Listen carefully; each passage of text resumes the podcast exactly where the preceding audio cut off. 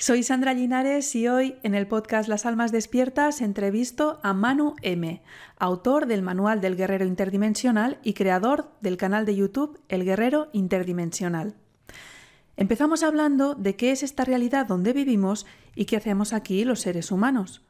Sé que para muchas personas lo que comparte Manu puede resultar desafiante o incluso dar miedo, Quiero decir que mi intención al hacer esta entrevista no es causar controversia ni malestar, sino que tengamos otra visión que nos ayude a comprender en qué situación estamos y qué podemos hacer. Manu destaca que no debemos aferrarnos a ninguna filosofía ni gurú, que está bien aprender de diferentes fuentes, pero que debemos pasarlo por nuestro filtro de discernimiento para montar nuestro propio puzzle. Al final, lo que tenemos que comprender es que el poder lo tenemos nosotros y no los controladores de esta realidad, ni tampoco los supuestos seres de luz que nos vendrán a salvar. La estrategia principal de los controladores de la Matrix es el engaño y la confusión, para que hagamos voluntariamente lo que ellos quieren, creyendo que es lo mejor para nosotros, y para que nos enfrentemos entre nosotros para ver quién tiene razón, lo hemos visto estos últimos años con el tema sanitario y pasa exactamente lo mismo con el mundo de la espiritualidad. Hoy Manu nos habla de ello en profundidad. Dándonos cuenta de cómo nos han engañado a todos los niveles, no solo en el plano físico, es como podremos recuperar nuestro poder y tomar las decisiones que verdaderamente nos liberen. Te confieso que a nivel personal tengo el propósito de descubrir dos cosas. Primero, cómo salir de la Matrix y no volver a encarnar. Y segundo, cómo gozar de verdadero libre albedrío en esta vida, desligándonos de la carta natal y acuerdos que hayamos podido adquirir antes de encarnar. En resumen, cómo ser verdaderamente libres aquí dentro y liberarnos definitivamente una vez salgamos. Tengo una fijación con estos dos temas y le pregunto a cualquier persona que creo que me puede dar una nueva visión. Son temas esenciales que si no te has preguntado aún, hoy descubrirás por qué deberían interesarte y las respuestas que tiene Manu. Para comprender lo que nos va a explicar, primero le pregunto qué diferencia hay entre espíritu, alma y mente, que muchas veces se usan como sinónimos y no lo son. Varios autores que hacen regresiones nos hablan del plan del alma, de la reencarnación y de la vida entre vidas. Dicen que cuando morimos vamos hacia la luz y que allí nos esperan seres queridos, que hay un consejo de sabios que nos ayuda a integrar los aprendizajes de cada vida y que nos dice qué vamos a aprender en la siguiente. Aseguran que pactamos con otras almas el papel que hará cada una y luego lo olvidamos al encarnar. También hay otros autores que, cuidado, no creen que eso sea mentira y que no exista, sino que dicen que la rueda del samsara, la rueda de la reencarnación, es una trampa. Dicen que nos cuentan que acordamos lo que nos va a pasar en la vida para que aceptemos con resignación las malas experiencias y sobre todo que queramos volver a encarnar por voluntad propia, sin pensar que quizás podríamos decidir no hacerlo. Aseguran que esos seres que nos vienen a esperar con aspecto de seres queridos fallecidos son los controladores de esta realidad disfrazados. En definitiva, que cuando desencarnamos estamos en otro nivel de la simulación creada por una inteligencia artificial, otra capa del engaño. Me parece interesantísimo lo que Manu tiene que contar sobre estas dos teorías. Y después de escucharle me surgen más preguntas porque algunas personas tenemos la sensación de que toda la vida nos hemos estado preparando para este momento que parece crucial en la historia de la humanidad. ¿Hay alguien que está interviniendo para ayudarnos? ¿Somos nosotros mismos desde fuera de la 3D que estamos guiándonos? ¿Esta situación que estamos viviendo desde hace tres años tenía que pasar y ya estaba escrita también según la astrología? Y si es así, entonces ¿tiene sentido resistirse ¿Hay un plan divino, como dicen algunos, y todo está bien? ¿O quieren acabar con nuestra conciencia y debemos liberarnos nosotros mismos? ¿Por qué algunos dicen que a los controladores se les acaba el tiempo? Le pregunto a Manu si hay alguna diferencia a nivel de alma entre las personas que nos hemos dado cuenta de lo que estaba pasando y los que no, ¿Y observa alguna diferencia a nivel energético o de alma entre las personas que se han pinchado el medicamento? En la última parte de la entrevista hablamos de la New Age, qué ideas, terapias, prácticas y libros se consideran parte de la New Age y qué características tienen en común. ¿Por qué Manu y muchos otros autores dicen que la New Age nos guía hacia el camino equivocado, aunque la intención de los terapeutas y facilitadores sea buena? Hablamos de Reiki, canalizaciones, meditaciones grupales, mantras, apertura de portales en fechas señaladas, rituales energéticos, libros como Un curso de milagros y los libros de la sabiduría hiperbórea, y de esa terapia tan vistosa que últimamente aparece por todas partes, el Kundalini Activation Process o CAP. Manu insiste en que no se trata de atacar o enfrentarse a los terapeutas que hacen estas prácticas y terapias. La mayoría lo hace para ayudar y creyendo que está haciendo un bien. Nos explica cuál ha sido su experiencia con algunas de estas herramientas y terapias que él mismo ha estudiado y practicado y por qué cree que pueden ser trampas de parasitación energética. Por último, hablamos de cómo podemos protegernos y limpiar nuestra casa y entorno energéticamente. Este programa no está monetizado. De la publicidad que te pueda aparecer no veo ni un céntimo. La plataforma pone anuncios donde quiere. Si te sirve lo que publico y quieres ayudarme a seguir difundiendo conciencia y luz, puedes hacer una aportación en el enlace que tienes justo debajo de donde estás escuchando esta entrevista. Muchas gracias. Este episodio está patrocinado por mi negocio, escuelaemprenderconexito.com. Mi especialidad es el marketing para terapeutas, coaches, psicólogos y nutricionistas. Te ayudo a atraer clientes por Internet para que puedas llevar la vida que quieres trabajando en exclusiva en lo que te apasiona mientras ayudas a transformar vidas y a elevar la conciencia de las personas. Si eres profesional del desarrollo personal y quieres ayudar a transformar la vida de más personas y vivir en exclusiva de tu pasión, te invito a apuntarte a mi minicurso gratuito Más y mejores clientes tres audios donde te explico toda la estrategia de marketing que yo misma uso y que enseño a mis alumnos y clientes. Lo encontrarás en escuelaemprenderconexito.com. Esta entrevista está disponible en las plataformas de podcast habituales, Spotify, iVoox, Apple Podcasts, Google Podcasts, etc. Y también en vídeo en YouTube y Odyssey. Como ya me han eliminado algunos vídeos de YouTube por la censura, te animo a suscribirte por email en la web lasalmasdespiertas.com, donde sí están todas las entrevistas, para que te avise cuando publique nuevo episodio y te mande los enlaces donde encontrarlos. Algunos vídeos ya no están en YouTube y otros ni siquiera voy a intentar subirlos. Por último, quiero pedirte que compartas esta entrevista con todas aquellas almas despiertas que conozcas. Necesitamos sentirnos unidas y apoyadas. Te dejo con la entrevista.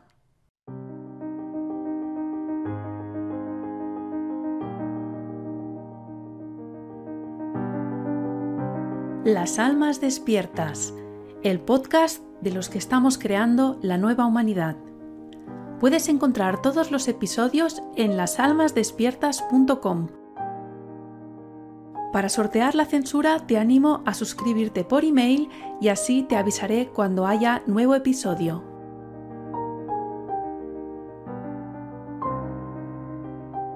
Manu, ¿qué tal? Bienvenido al podcast Las Almas Despiertas. Hola, ¿qué tal? ¿Cómo estás? Bueno, yo muy bien y con muchas ganas de hacer esta entrevista. Te quiero agradecer lo primero que aceptaras la, la invitación porque sé que das pocas entrevistas. O sea que lo primero eso, agradecértelo. Muchas gracias. que el tiempo, que tenemos muy poco tiempo, hay que apurarlo. Pero encantado de pues estar contigo. Pues, pues, pues, vamos eso, vamos al grano y, antes de entrar en materia me gustaría que nos contaras un poco de dónde te vienen estos conocimientos que vas a compartir hoy, porque sé que para mucha gente van a resultar sorprendentes, van a resultar retadores y, me gustaría que nos dieras un poco este contexto, ¿no? Si es que desde pequeño ya tenías este conocimiento, si tienes una sensibilidad especial, explícanos. Bueno, esto lo suelen preguntar y eh, como cada vez me acuerdo de una cosa diferente, pues voy contando cosas diferentes a ver de lo que me acuerdo hoy. Sí, efectivamente esto viene un poco de, de pequeño, ¿no? Yo de pequeño pues siempre sentía pues que las cosas no cuadraban, que las cosas no, no entendía el porqué de las cosas, me parecía absurdo, ¿no? La forma de, de todo, eh, lo que se daba en el colegio, cómo nos organizaban. Mm, siempre lo comento, ¿no? La gente, los niños jugando al fútbol como locos y yo no, no le veía sentido esas cosas, ¿no? Y a mí me, me, llamaban la atención por otro tipo de cosas. Yo de pequeño era de leer mucho, de, me gustaba mucho la, informática, que yo tenía un, ordenador Dragon 32K, eso, que era malísimo y con eso yo flipaba. Y, en fin, ese tipo de cosas. Y también me ha llamado mucho desde pequeño el tema del arte marciales, ¿no? Que si te das cuenta es el perfil de, del abducido de Corrado Malanga. O sea que tengo todas las papeletas de... Bueno, en principio no. Total. Y entonces, pues, bueno, para mí ese tipo de cosas, no es que yo mm, sí sentía, ¿no? Pero no es que yo viese eh, entidades ni nada de eso. Yo con los ojos no veía, percibía, sentía cosas. Tenía, eso sí, tenía muchísima intuición y mucha creatividad, ¿no? Mm, no sé exactamente eso qué significaría, pero si me hicieron unos test de creatividad a la hora de dibujar, de escribir y eso, entonces me salía de los parámetros más altos que había, yo los pasaba, ¿no? También me dijeron que tenía una extrema sensibilidad y tal, que lo comentamos el otro día, en fin, una serie de mm. cosas. Y, entonces me llamó mucho el tema, la atención el tema del arte marciales y a través del arte marciales, eh, que yo siempre lo comento, ¿no? A través del tema del ki, pues empecé a estudiar el tema de la energía y a desarrollar un poco, o sea, yo cuando me meto en algo me meto muy, profundamente a investigar el tema de la energía, porque más que el tema de percibir por lo que se entiende por ver, mm, a mí lo que mejor se me da es el manejo de la energía. De hecho, ya, ya comentamos, yo, pues yo enseño artes marciales, ¿no? Soy profesor de artes marciales y desde un punto de vista, enfocando desde el punto de vista energético, desde el punto de vista del Hara y del Ki. Luego también mm, siempre he leído muchísimo sobre estos temas, siempre me ha encantado. Curiosamente, mi padre tenía una colección de libros de pues, lo típico, ¿no? De Jiménez del Oso, de, de ovnis, de, de, todo este tipo de cosas, ¿no? De fenómenos forteanos. Y, y, yo me los leía todos, ¿no? De los cátaros, de los templarios, todo este tipo de cosas. Y a mí me encantaba. De hecho, a mí una de las cosas que yo decía cuando tenía 18 años, digo, yo quiero, yo quiero ser ufólogo, yo quiero irme por ahí a investigar estas cosas, me, encantaba, ¿no? Y los libros de esa época, que para mí son los mejores, los, de los años 80, 90, pues vamos, me, los leí todos y los estoy releyendo y tal. Ahora, desde luego, lo vemos desde, desde, otro punto de vista, ¿no? Porque muchos de esos autores tenían razón en algunas cosas, pero en otras ahora pensamos que no. Luego ya cada uno, desde luego, pues que piense lo quiera. Yo sí diré que la gente no tiene por qué admitir lo que yo digo como, como verdad. Yo digo lo que yo pienso que es la, la verdad o mi verdad. Entonces yo siempre comento en todos los vídeos y en todo que cada uno tiene que coger los retazos de información y hacerse su propio puzzle. ¿no? Que nunca admita como cierto, por mucho que te resuene, por mucho que te guste el personaje o el mensaje, que lo tome como cierto al 100%. Uno siempre tiene que pasarlo por su filtro de su inteligencia y su sensibilidad, su sensación, y crear su propio puzzle, ¿no? Porque realidades realmente hay tantas como personas percibiendo, ¿no? Em, y fue un, poco eso. Entonces, a raíz de, de esa investigación y de ese, tiempo trabajando con la energía, eh, también tuve diferentes maestras y tal que me enseñaron este tipo de cosas. También estuve un poquito metido dentro de la New Age, en fin, toqué, toqué un poquito todos los ramos estos que se suelen tocar llegué al tema de la, de la información álmica y de la sintonización álmica que yo le digo. ¿no? Entonces, eh, es una forma de percibir energía directamente en el flujo del éter, a través de lo que algunos llaman la visualización remota. Yo lo llamo decodificación de energía en, los flujos de éter, ¿no? o como nombre sintético, la sintonización álmica. Otros lo llaman la gran mente cósmica, en fin, que no es lo mismo que los registros acásicos, ¿vale? Que eso es diferente. Y bueno, un poquito en resumen, la información viene de ahí, viene de la experiencia sobre todo, de haber hecho muchísima limpieza energética y haber percibido y visualizado muchas cosas, de la experiencia, del estudio y sobre todo de la, de la visualización a través de la información álmica. Sería un poco la, la fuente de información más concreta, ¿no? más, más directa. Aunque también he conocido muchísima gente, conozco mucha gente y conozco mucha experiencia de otra gente. ¿no? Entonces voy creando mi propio puzzle. sería un, poco, sería un poco así muy resumido. ¿no? Muy bien, muy bien. Bueno, pues entonces, ahora que nos has dado contexto, explícanos cómo entiendes esta realidad. O sea, ¿qué es este sitio donde estamos? ¿Qué hacemos aquí los seres humanos? Eh, bueno, básicamente estas dos preguntas, ¿qué es lo que toda la vida se han preguntado los filósofos, ¿no? Bueno, se preguntaban cuando, cuando había filosofía, pero cuéntanos tú, ¿cuál es tu visión? ¿Cómo lo entiendes tú esto? Bueno, aquí ya hay que avisar que la gente tenga que ni se sugestione, ni se asuste, ni se lo toma esto como, oh, todo esto, no, todo esto es simplemente información que hay que conocer para poder solucionarlo. ¿no? Porque, por ejemplo, yo os comento, tú no puedes jugar al ajedrez ¿no? si tú no ves las fichas del que está delante o si tú no conoces al que está delante. ¿no? Tienes que conocer a la persona y tienes que conocer las fichas. ¿no? Pues entonces nosotros estamos descubriendo e intentando exponer las fichas y al que está delante. ¿Vale? Entonces... eso, es, eso es muy importante, ¿no? que no quieres divulgar esta información para dar miedo y yo no quiero hacerte esta entrevista para dar miedo, sino para que la gente tome conciencia, al menos, de, de, otras formas de entender esta realidad y, como dices tú, cada uno que se monte su puzzle, pero que hay más que lo que vemos, que ya vemos que nos engañan en casi todo y eh, básicamente ya en esto, en, en, dónde estamos, ya es el engaño más grande. Y una vez tomamos conciencia y, vemos más o nos damos cuenta de más, lo siguiente es tomar responsabilidad. Por tanto, no queremos dar miedo, sino dar conocimiento para que podamos hacer algo. ¿Sí? Efectivamente. Efectivamente, tal cual. Pero claro, tú no puedes. Eh, o sea, hay que decir las cosas claras y aún así yo lo digo muy suave, muy, muy resumidito, muy para que se entienda. Realmente lo que hay detrás es, mucho peor, ¿no? Pero bueno. Bueno, para mí estamos en, un, en una realidad holográfica como ya han dicho algunos autores, ¿no? O sea, vamos cogiendo terminología que ya existe para, para entendernos, porque si utilizamos nueva terminología ya al final es, un lío. Y aún así hay que crear muchas veces nueva terminología, ¿no? Estaríamos en una realidad holográfica. De forma de percibir ilusoria, ¿vale? Eh, lo que llamamos una matrix. Dentro de esa matrix, ¿no? Que sería ya, podríamos, podríamos decir, eh, la percepción que tenemos del universo, por ejemplo, dentro de esa matrix estaríamos en un planeta granja prisión. Ya le diría, ¿un planeta granja prisión de qué? Bueno, pues en principio sería como una especie de, como decían Frisedo, por ejemplo, de granja humana, de cultivador de energía para ciertas entidades. Entonces nos han hecho estar en una realidad ilusoria, que es otra capa de Matrix, que es la, pues, la forma que tenemos de vivir, ¿no? La sociedad, el dinero, la cultura que tenemos, todo, todo el modelo en el que estamos, eh, la, pirámide de poder esta de los políticos, todo esto, que creamos que hay alguien que manda siempre encima de nosotros, ¿no? Cuando esto realmente no debería ser así, pero estamos programados para creer que alguien tiene derecho a mandarnos y a dirigirnos y tal. Hemos cedido nuestro poder y nuestra soberanía siempre a algo externo o a alguien, ¿no?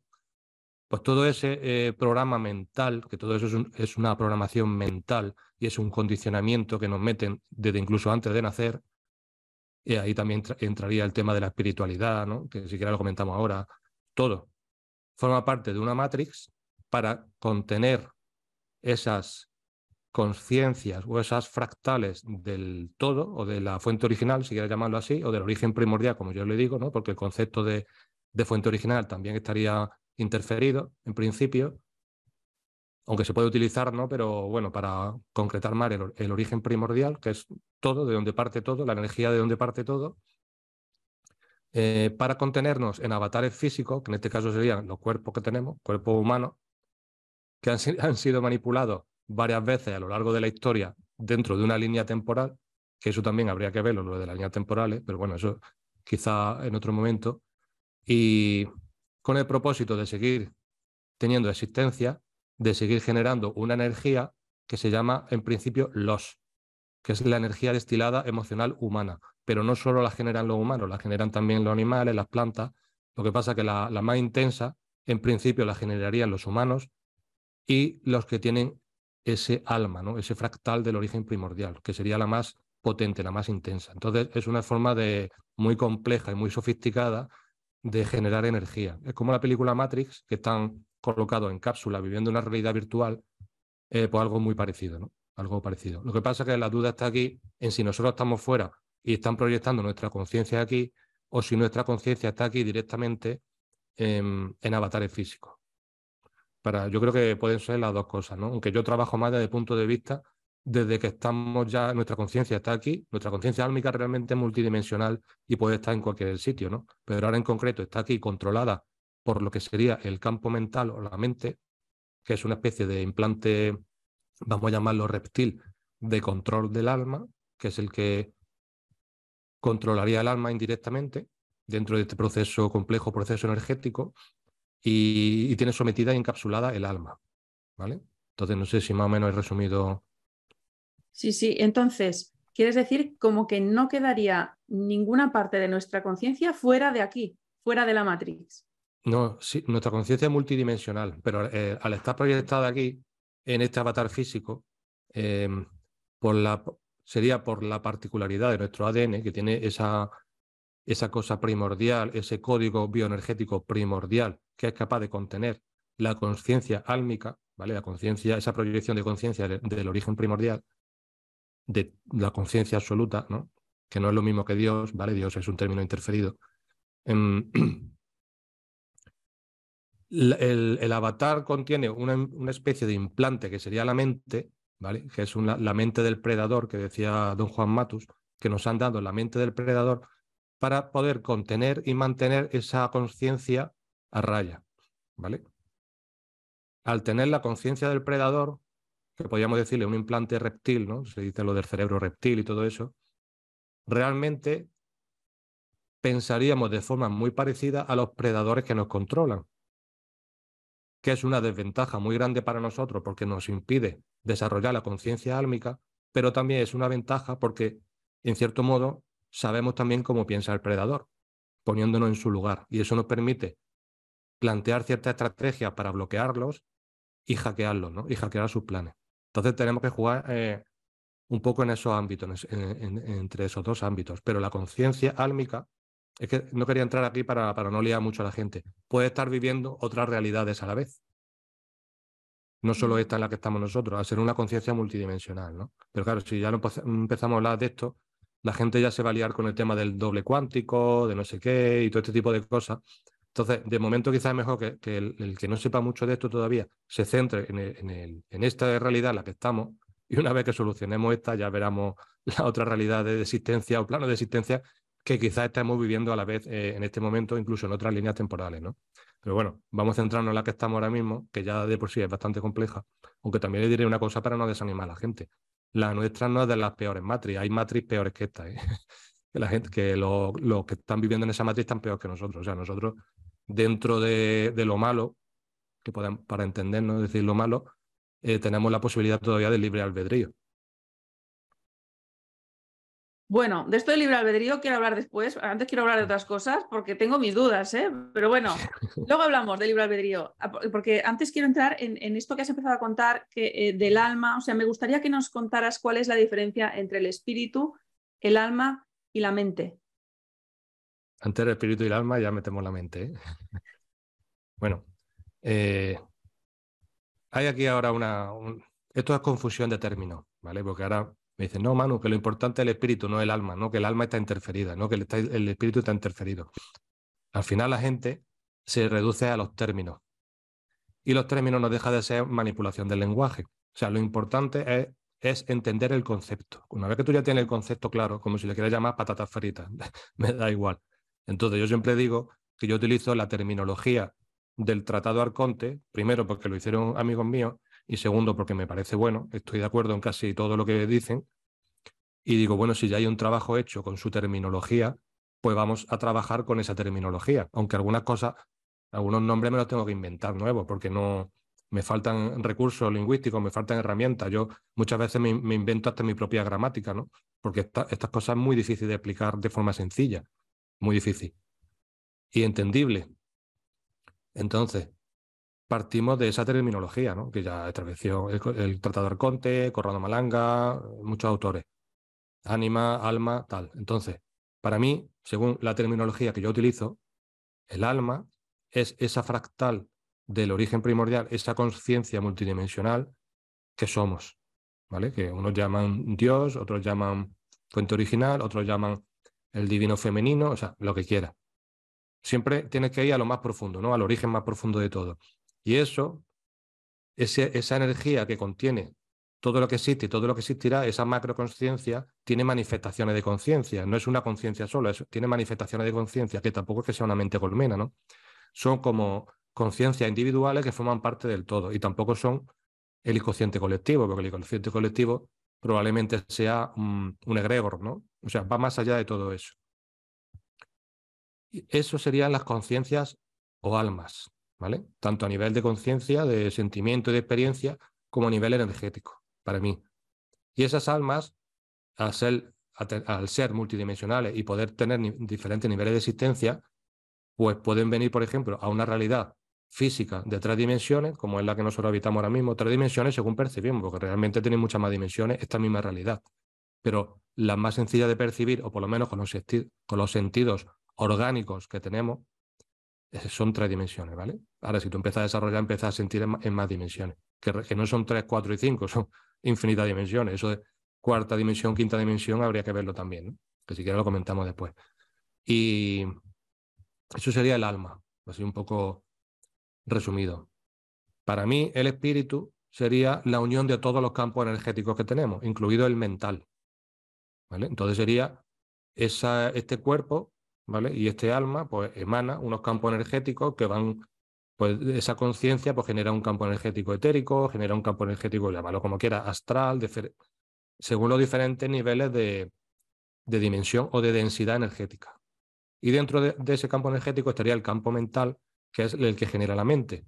¿no? La mente, esa especie de proyección o constructo que no sabemos bien si viene del cerebro o viene directamente eh, proyectado del alma y tal, pero está ahí. Es como en inicio la mente está por un lado y el alma por otro. Como realmente debería ser es que estuviesen unidos. Entonces, la forma de control que tienen sobre nosotros es separar la mente del alma, de la conciencia. Entonces, mientras impere la mente, pueden manipular la mente y el alma a través de la mente. Cuando tú consigues esa unión de conciencia, es cuando eres más difícil manipulable y es lo que yo digo, salir del sistema de control y salirse de la matriz, por lo menos en conciencia. Y es cuando empieza a ver todas las cosas en perspectiva, ¿no? Empieza a ver todas las trampas del sistema y si quieres ir más allá, empieza a ver a, los arcontes, empieza a ver todos los tipos de manipulaciones que hay. Que algunos dicen que los arcontes son proyecciones de la mente. Bueno, me da igual mientras existan, ¿vale? Y no estén interfiriendo, me da igual de dónde vengan. Que bueno, eso sería también otro tema a debatir y a, exponer, ¿no? Entonces, para mí sería eso. Ahora, ahora dicen algunos que no, que es lo contrario, que el espíritu es la conciencia proyectada del origen primordial y el alma es el que está eh, interferido, ¿no? O controlado. Sí, eso es lo que, lo que, a ver, los que hablan de la sabiduría hiperbórea, que entiendo que es como otro enfoque similar, hablan de estos mismos términos, pero como, como al revés, ¿no? O sea, como que el espíritu es la fuente, es de la fuente original, es, es, esa emanación de la, fuente, de la fuente original que está aquí atrapado, que el alma es una interfaz que ha puesto la inteligencia artificial para mantenernos aquí atrapados, que es la que tiene que evolucionar y que quiere evolucionar y es la que se reencarna. ¿no? Eso es lo que dicen ellos. Eh, entiendo que es muy parecido a lo que tú estás diciendo, pero con los términos girados, ¿no? Y volvemos a lo de siempre, que esta gente, los manipuladores, los controladores, lo que hacen es confundirnos. O sea, es que como que sacan mil teorías de, cada cosa, las sueltan por ahí, entonces se, llega a una confusión que parece que estemos aquí todos locos. Y, es, un tema de lenguaje al final. Al final es una manipulación del lenguaje. Eh, entonces, si uno entiende los conceptos, pues ponle el nombre que te dé la gana, mientras tú tengas claro lo que es. Ahora, que me, crea, que me quieras crear un debate y me quieras decir, no, no, pero no tienes razón porque es, remedio. Pero vamos a ver, si estamos diciendo lo mismo, pero, pero con otra palabra, ¿qué más da? Entonces ahí ya ves que esa persona o están interferidas o quieren crear polémica para, para cargarse un poco toda esta información. Porque claro, ya de por sí es una información compleja. Si ahora empieza a meterle distorsiones, pues ya lo que tú dices, ya nos volvemos locos, ¿no? Entonces, mm, mm, la gente tiene que empezar un poco a pasar de los términos y quedarse con los conceptos. ¿Qué más da si le dices alma o espíritu si sabes lo que es? Y, mira que lo digo, lo digo un montón de veces esto, ¿eh? esto mismo lo digo un montón de veces, pero la gente no, no, no, porque es que es muy bien, Manu, tienes razón, pero es al revés, el espíritu es bueno. Pero bueno, pues ¿cómo, que es al revés? Será al revés la palabra que tú utilizas, pero no es al revés, es lo mismo. Entonces, es lo mismo. Mm, hay que liberarse un poquito de ese ego. Y yo te digo una cosa, a mí me da igual los términos, pero utilizo esos términos porque son los que ya están establecidos y porque los que ya he utilizado y ya no, no los voy a cambiar porque si no ya sí que me vuelvo loco yo y la, y la gente. Pero que entiendan los conceptos y que no se dejen manipular ni interferir por algo tan simple como eso. Que, es creo que es importante eso, o sea, llegar a este momento de darte cuenta de cómo la estrategia de los controladores, de los que están, de los que ya no solo de los que vemos, sino de los que están controlando, que la estrategia es la confusión, el engaño y la confusión. Entonces, es, en el mundo de la espiritualidad pasa eso, que es de lo que vamos a hablar hoy, de la confusión enorme que hay, que nos pensamos que estamos haciendo cosas que nos llevan por el buen camino y es al revés.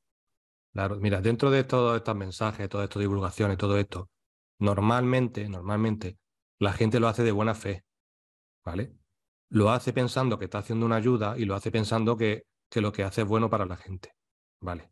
Yo también pienso que lo hago haciendo un bien, pero hay que tener en cuenta que esto es muy complejo, aunque yo utilizo muchos filtros, estudio mucho y me pienso mucho las cosas que voy a decir antes de ponerlas. O sea, todas las cosas que digo, en el, eh, por ejemplo, en el libro, que algunas cosas son, son durillas, son fuertes, si no estás acostumbrado a esto.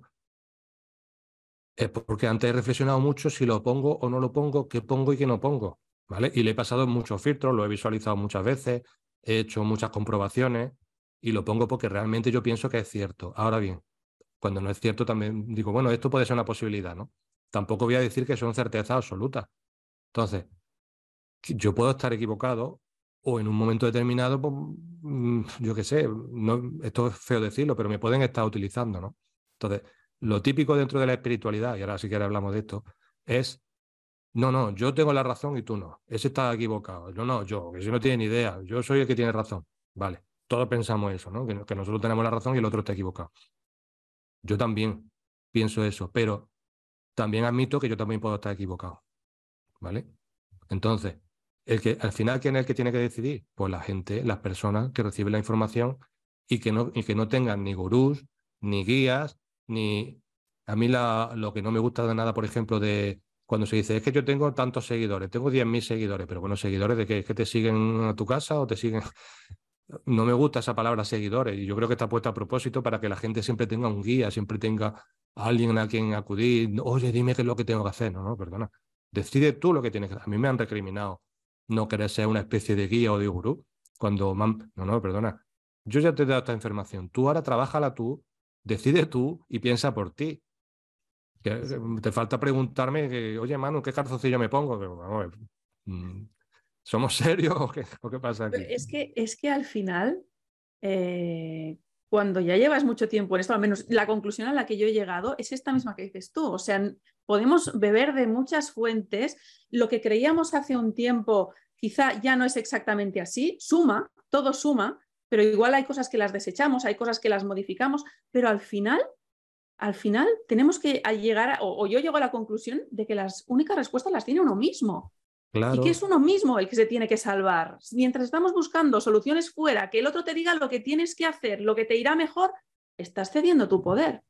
Claro, hace poco veía un comentario que me decía, ay Manu, es que dice siempre que esto es muy complejo y... Pero vamos a ver, señora, o señor, o lo que sea, o, troll, o, lo que, o, quien esté escribiendo esto. Mm, pero ¿usted qué se cree? ¿Que esto viendo dos vídeos o tres y leyéndose un libro ya le va a solucionar la vida? Usted tiene que hacer un trabajo diario, diario, de un trabajo físico, un trabajo energético, un trabajo mental, ¿vale? Y le va a costar muchísimo, y aquí está ahora la parte dura de esto, le va a costar mucho darse cuenta de las cosas y le va a costar mucho salir de la matriz a nivel de conciencia, salirse un poco del sistema de control, estando dentro del sistema de control, porque al fin y al cabo seguimos en la matriz y seguimos estando dentro del sistema de control. Solo, en principio, ahora mismo solo nos podemos salir en conciencia, ¿no? Y verlo desde fuera y, trabajar desde ese tipo de opciones. Porque tú te veas tres vídeos o cuatro vídeos o, te leas diez libros, no, trabaja, trabaja. No, no pienses que la solución está, ¡pum!, ve un vídeo y ya me ha cambiado la vida. Lógicamente te puede crear la chispa para que empieces a dudar y empieces a investigar, pero al final el trabajo es de uno mismo. No puedes esperar que el, otro haga el trabajo por ti. Que ya hacemos bastante trabajo y nos exponemos bastante, porque algún día te contaré todos los riesgos que tiene esto a todos los niveles, y a nivel energético, porque ahora sí te hago un apunte, el mundo de la espiritualidad, ¿vale? No existe. El mundo de la espiritualidad, tal y como lo entiende la gente, no existe. Y ahora la gente se va a quedar, oh, ¿qué dice este? No existe. Lo que existe son diferentes planos de conciencia y de realidad. ¿vale? Diferentes tipos de dimensiones, llámalos como quieras. Y dentro de esos planos, pues si nosotros estamos en un plano, vamos a llamarlo, de tres dimensiones y tenemos infinitos seres, infinitas bacterias, infinitos microorganismos, no sé cuántas especies animales que todavía no se han descubierto, pues tú imagínate, multiplica eso, que estamos hablando de tres dimensiones, por el infinito. La cantidad de seres y de posibilidades de existencia que hay. ¿Vale? El mundo de la espiritualidad que han creado es un constructo ficcional, es una ficción de los espíritus, los, el, astral, eh, los seres de luz. Luego también algunos dicen que sí los, los seres oscuros, pero otros dicen que no, que solo existen seres de luz, los maestros ascendidos, nuestros guías que vienen a por nosotros. Luego los que están en la parte oscura, que si el demonio, que si no sé qué, que si yo hago rituales. Todo eso son constructos ficcionales para que pensemos que eso es eh, el mundo espiritual. Y el mundo espiritual no es eso. Realmente es un, un mundo de, infinitas posibilidades de existencia y de planos de realidad. Entonces, tú fíjate lo poquito que conocemos de esto. O sea, la palabra espiritualidad yo la quitaría. Ahora, no, a mí también me alguna vez me han puesto por ahí. Pero bueno, esas cosas que estás diciendo, ¿cómo no va a existir el bien y el mal? Bueno, si usted no ha entendido Lógicamente, en esta realidad que vivimos existen las cosas correctas o incorrectas hacia nosotros, porque lo que es bueno para nosotros, para otros puede ser malo y al revés, ¿no? Yo siempre pongo el ejemplo, ¿no? Vale, nosotros estamos en un planeta granja prisión y nos están cultivando energéticamente, pero nosotros tenemos granjas de pollo, los alimentamos, los cuidamos, les damos antibióticos, les damos agua, le damos pienso, pero cuando nos interesa, cataplum, los matamos y nos los comemos, ¿no? Y los pollos pensarán que nosotros somos buenos porque los estamos cuidando, ¿no? Entonces no que somos buenos o malos, para los pollos somos malísimos. Entonces, eh, lo bueno y lo malo es, em, es una ilusión, es una dualidad dentro de este universo dual para también generar ese roce y generar esa generación de los, esa energía. A un nivel primordial, lo bueno y lo malo no existe. Entonces yo eh, entiendo que existirían estadios de conciencia y cuando tú estás en un estadio armónico, elevado, entre comillas, que ya cada vez me gusta menos utilizar la palabra elevado porque también crea mucha confusión, pues tú tienes empatía con los seres y no haces daño a los seres, en principio. Pero que tú en un momento determinado hagas daño a los seres, tampoco quiere decir que seas malo, porque yo, por ejemplo, si yo en mi casa tengo cucarachas, yo las mato. No digo, uy, yo soy un ser elevado de luz, las cojo, las recojo y las llevo al campo. No, no, yo las, las mato. ¿Entiendes o no? Entonces yo soy malo, soy bueno. Pues hay que, hay que aprender un poco a jugar con eso, que eso no quiere decir que no exista lo malo y lo bueno, pero hay que intentar mirarlo en perspectiva, desde fuera. Ahora, el, mundo, el auténtico mundo de la espiritualidad, quitando la palabra espiritualidad, sería la realidad multidimensional y aprender a trabajar en estadios de conciencia. Y al, decir estadio de conciencia no quiere decir que uno sea mejor que otro, ni superior ni inferior, sino que uno ha ampliado su conciencia de una forma otro de otra, pero todos formamos parte de un todo y todos debemos colaborar y ayudarnos unos a otros en principio, ¿no? Porque claro, mm, eh, la gente tiene un estado de conciencia muy básico y muy, muy, muy simple, muy claro. Mm, la gente se aferra ahora al mundo de la espiritualidad, me meto ahí, los seres de luz me van a ayudar, mm, los guías me dicen lo que tengo que hacer, nadie quiere tomar su propia autorresponsabilidad de lo que le está pasando. Y eso no quiere decir que en principio no estudie no crea lo que diga la persona, pero al final siempre es tú el que tiene que decidir. Mm. Hemos, uno de los grandes fallos y de las grandes trampas de la Matrix es lo que tú has dicho. Hemos cedido totalmente nuestro poder siempre a algo externo, siempre. Hasta el punto de que le da igual lo que, lo que nos hagan, que bueno, bueno, pues ya está. No han encerrado, bueno, bueno, encierre.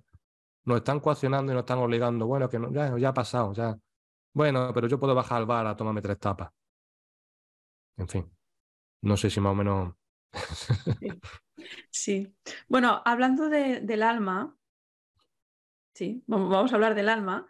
Eh, me gustaría hablar del tema del, plan del alma, ¿vale? Y mm, ya te dije que te iba, iba, a enseñarte aquí varios libros que seguro que hay mucha gente que conoce. Este, por ejemplo, de Muchas vidas, muchos maestros, de Brian Weiss, ¿no? Este hombre hace regresiones este es un libro de los años 90, creo, ¿no?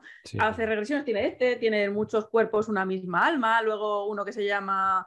Em, eh, uno que es de parejas, no sé cómo se llama, que también me lo leí. Eh, bueno, pues este hombre, igual que este, este, el, que se llama El plan de tu alma, de Robert Schwartz, pues este también habla de lo mismo. Ah, eh, estos hablan de que, de que, existe un plan de alma, de que, eh, de que los grupos de almas como que siempre se encarnan eh, juntos y de que antes de bajar o de encarnar, pues acuerdan, oye, pues yo te haré esto, tú me harás lo otro, no sé qué, pero nos olvidamos, ¿eh? Pero te ayudaré, o sea, yo voy a hacerte esto malo porque te va a ayudar a ti a evolucionar y a aprender y a crecer y luego en otra vida me lo haces tú a mí, ¿eh? Bueno, pues em, después está este hombre, eh, el señor Michael Newton, que este libro se llama Journey of Souls, que en castellano es eh, El viaje de las almas, este también hace regresiones y sobre todo se centra en el tiempo entre vidas, o sea, del espacio que hay entre encarnaciones, ¿no? Y también con estas regresiones, pues la gente le cuenta cosas que, bueno, parece que se repiten, ¿no? Y aquí aparece el tema este del consejo de sabios, de los seres queridos que te vienen a esperar cuando desencarnas, em, haces una evaluación de tu última encarnación, se planifica la siguiente, te dan consejos, no sé cuántos, y todo esto. Uf, haces una cara de bueno, y luego están otros como este señor, el señor David Icke, que este es el último libro que ha sacado, que se llama The Trap, que este no estará en, castellano todavía, no sé si supongo que lo sacarán porque otros los han sacado en español. Este hombre lo que dice es que todo esto es una trampa y, que, una vez desencarnamos, que, este es, otro nivel de la, propia simulación, que sería una inteligencia artificial, estos seres queridos que nos, vienen a buscar serían pues estos seres, mm, no sé, mm, controladores, ¿no? Que, que, se, que, se, disfrazan con el aspecto de esos seres queridos para que queramos ir, que esa luz a la que tenemos que ir, la luz de, al final del túnel, todo ese rollo, que eso es una trampa, que, que el rollo ese del consejo de sabios, pues eso, que es una trampa para que para que te quieras quedar y que, bueno, y todo el cuento que nos cuentan, ¿no? Del karma y la rueda del samsara, de la reencarnación. Todo esto es ya el condicionamiento que tenemos mientras estamos aquí para que cuando salgamos digamos, ay, sí, sí, me voy hacia la luz, ahora me viene este ser querido, me acompañan, sí, sí, vuelvo a bajar, no sé cuánto, todo este rollo, ¿vale? Entonces, ¿en qué quedamos? O cuéntanos tú cuál es tu visión de, o tu entendimiento de, de cuál es la realidad. Yo estaría más en la línea de David Icke, del último libro. Los otros libros, pues, dan, es lo que decimos siempre. Mira, la, mejor forma de manipular algo es dar información cierta y luego dar una pequeña dosis, una pequeña parte que sea la errónea. Si tú asumes la información cierta como auténtica, estás asumiendo todo el mensaje como auténtico. Entonces ya te has metido la backdoor, que yo le digo, la puerta trasera. Y eso pasa mucho. Por eso digo siempre que se tome mucha precaución con lo que uno admite como cierto 100%, que utilice siempre el discernimiento, todo tipo de información, incluso la que estamos viendo ahora, ¿no? Entonces, eh, y aparte ahora han salido por ahí unos vídeos de, de programación MK Ultra y precisamente cuenta esto, cuenta que una forma de programar a la, a la, población es darle una información cierta y luego meterle ahí la backdoor, ¿no? Porque tú asumes todo el mensaje como cierto y la mentira ya va incluida. Es como el, el pequeño virus que va dentro de, del programa y luego ya te lo infecta, ¿no? Mm. O por ejemplo, lo de la vida entre vida, pues la vida entre vida, el consejo de sabio y todo eso, eso son las entidades arcónticas, ¿vale? Que según tu cultura, tu mentalidad o lo que tú tengas, pues eh, serán unos cristos, o serán unos budas, o serán los maestros ascendidos, o serán alienígenas buenos, o no será nada, porque también conozco gente, de, me han comentado casos, de experiencia cercana a la muerte que no han, visto nada, ¿no? Han estado en el vacío, ¿no? Pues ya depende de la mentalidad de cada uno. Y te dicen, no ha sido bueno, tienes que volver a cumplir tu misión de vida. Vuelve a reencarnar porque si te das cuenta, ahí están respetando el libre albedrío, porque tú ahí, si tú, si tú supieses, te liaba torta y, y, te los quitaba de en medio, si tú hubieses tomado conciencia durante tu existencia, ¿no? De cómo hacer eso. Em, luego, la, el plan de las almas. Bueno, eh, para mí existe un plan primordial, pero el plan primordial son de los que se han puesto de acuerdo a venir aquí a ayudar a los que están en la Matrix para ayudar a la gente a despertar y a salir de la Matrix. ¿vale? Para mí eso existe que no son ni los espíritus guías, ni los maestros ascendidos, ni, ni las chorradas esas, ¿no? Es otra cosa. Entonces, el término que utilizamos es alma ayudante, No, pero esto de tú que te crees que eres un alma ayudante, yo no me creo nada. Si a mí hacer esto me cuesta mucho trabajo, a mí me gustaría no hacerlo, pero claro, para no hacerlo las cosas tendrían que estar bien y como no están bien, pues un poco estamos obligados a hacerlo. Hazlo tú, si eres más listo. Entonces, yo, me refiero a, cosas que van comentando, ¿no? Por ahí. Entonces, ¿qué es lo que hacen? Dicen que hay un plan del alma, un plan álmico, que es para que vienen aquí, que se borran la memoria eh, voluntariamente para aprender. No. Aquí no se viene a aprender desde mi punto de vista, ¿eh? desde mi punto de vista de mano. Aquí se viene a obligado o por engaño, o, intentando, o vienes para intentar ayudar a liberar la alma, ¿no? A salir de la matriz, a salir del sistema de control. Y cuando tú entras en esta realidad, hay un sistema que es un sistema de borrado de memoria.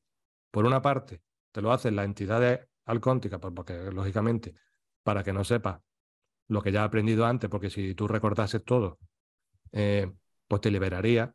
Si tú, el conocimiento que tiene toda tu existencia, pues probablemente te liberaría y ayudaría a los demás a liberarse.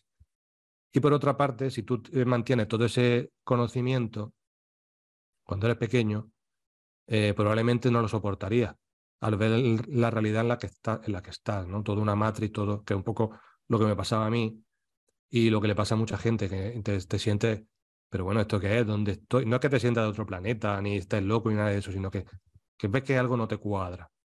Y con el tiempo se te va despertando esa información, ¿vale? hasta que llega a una cierta madurez intelectual.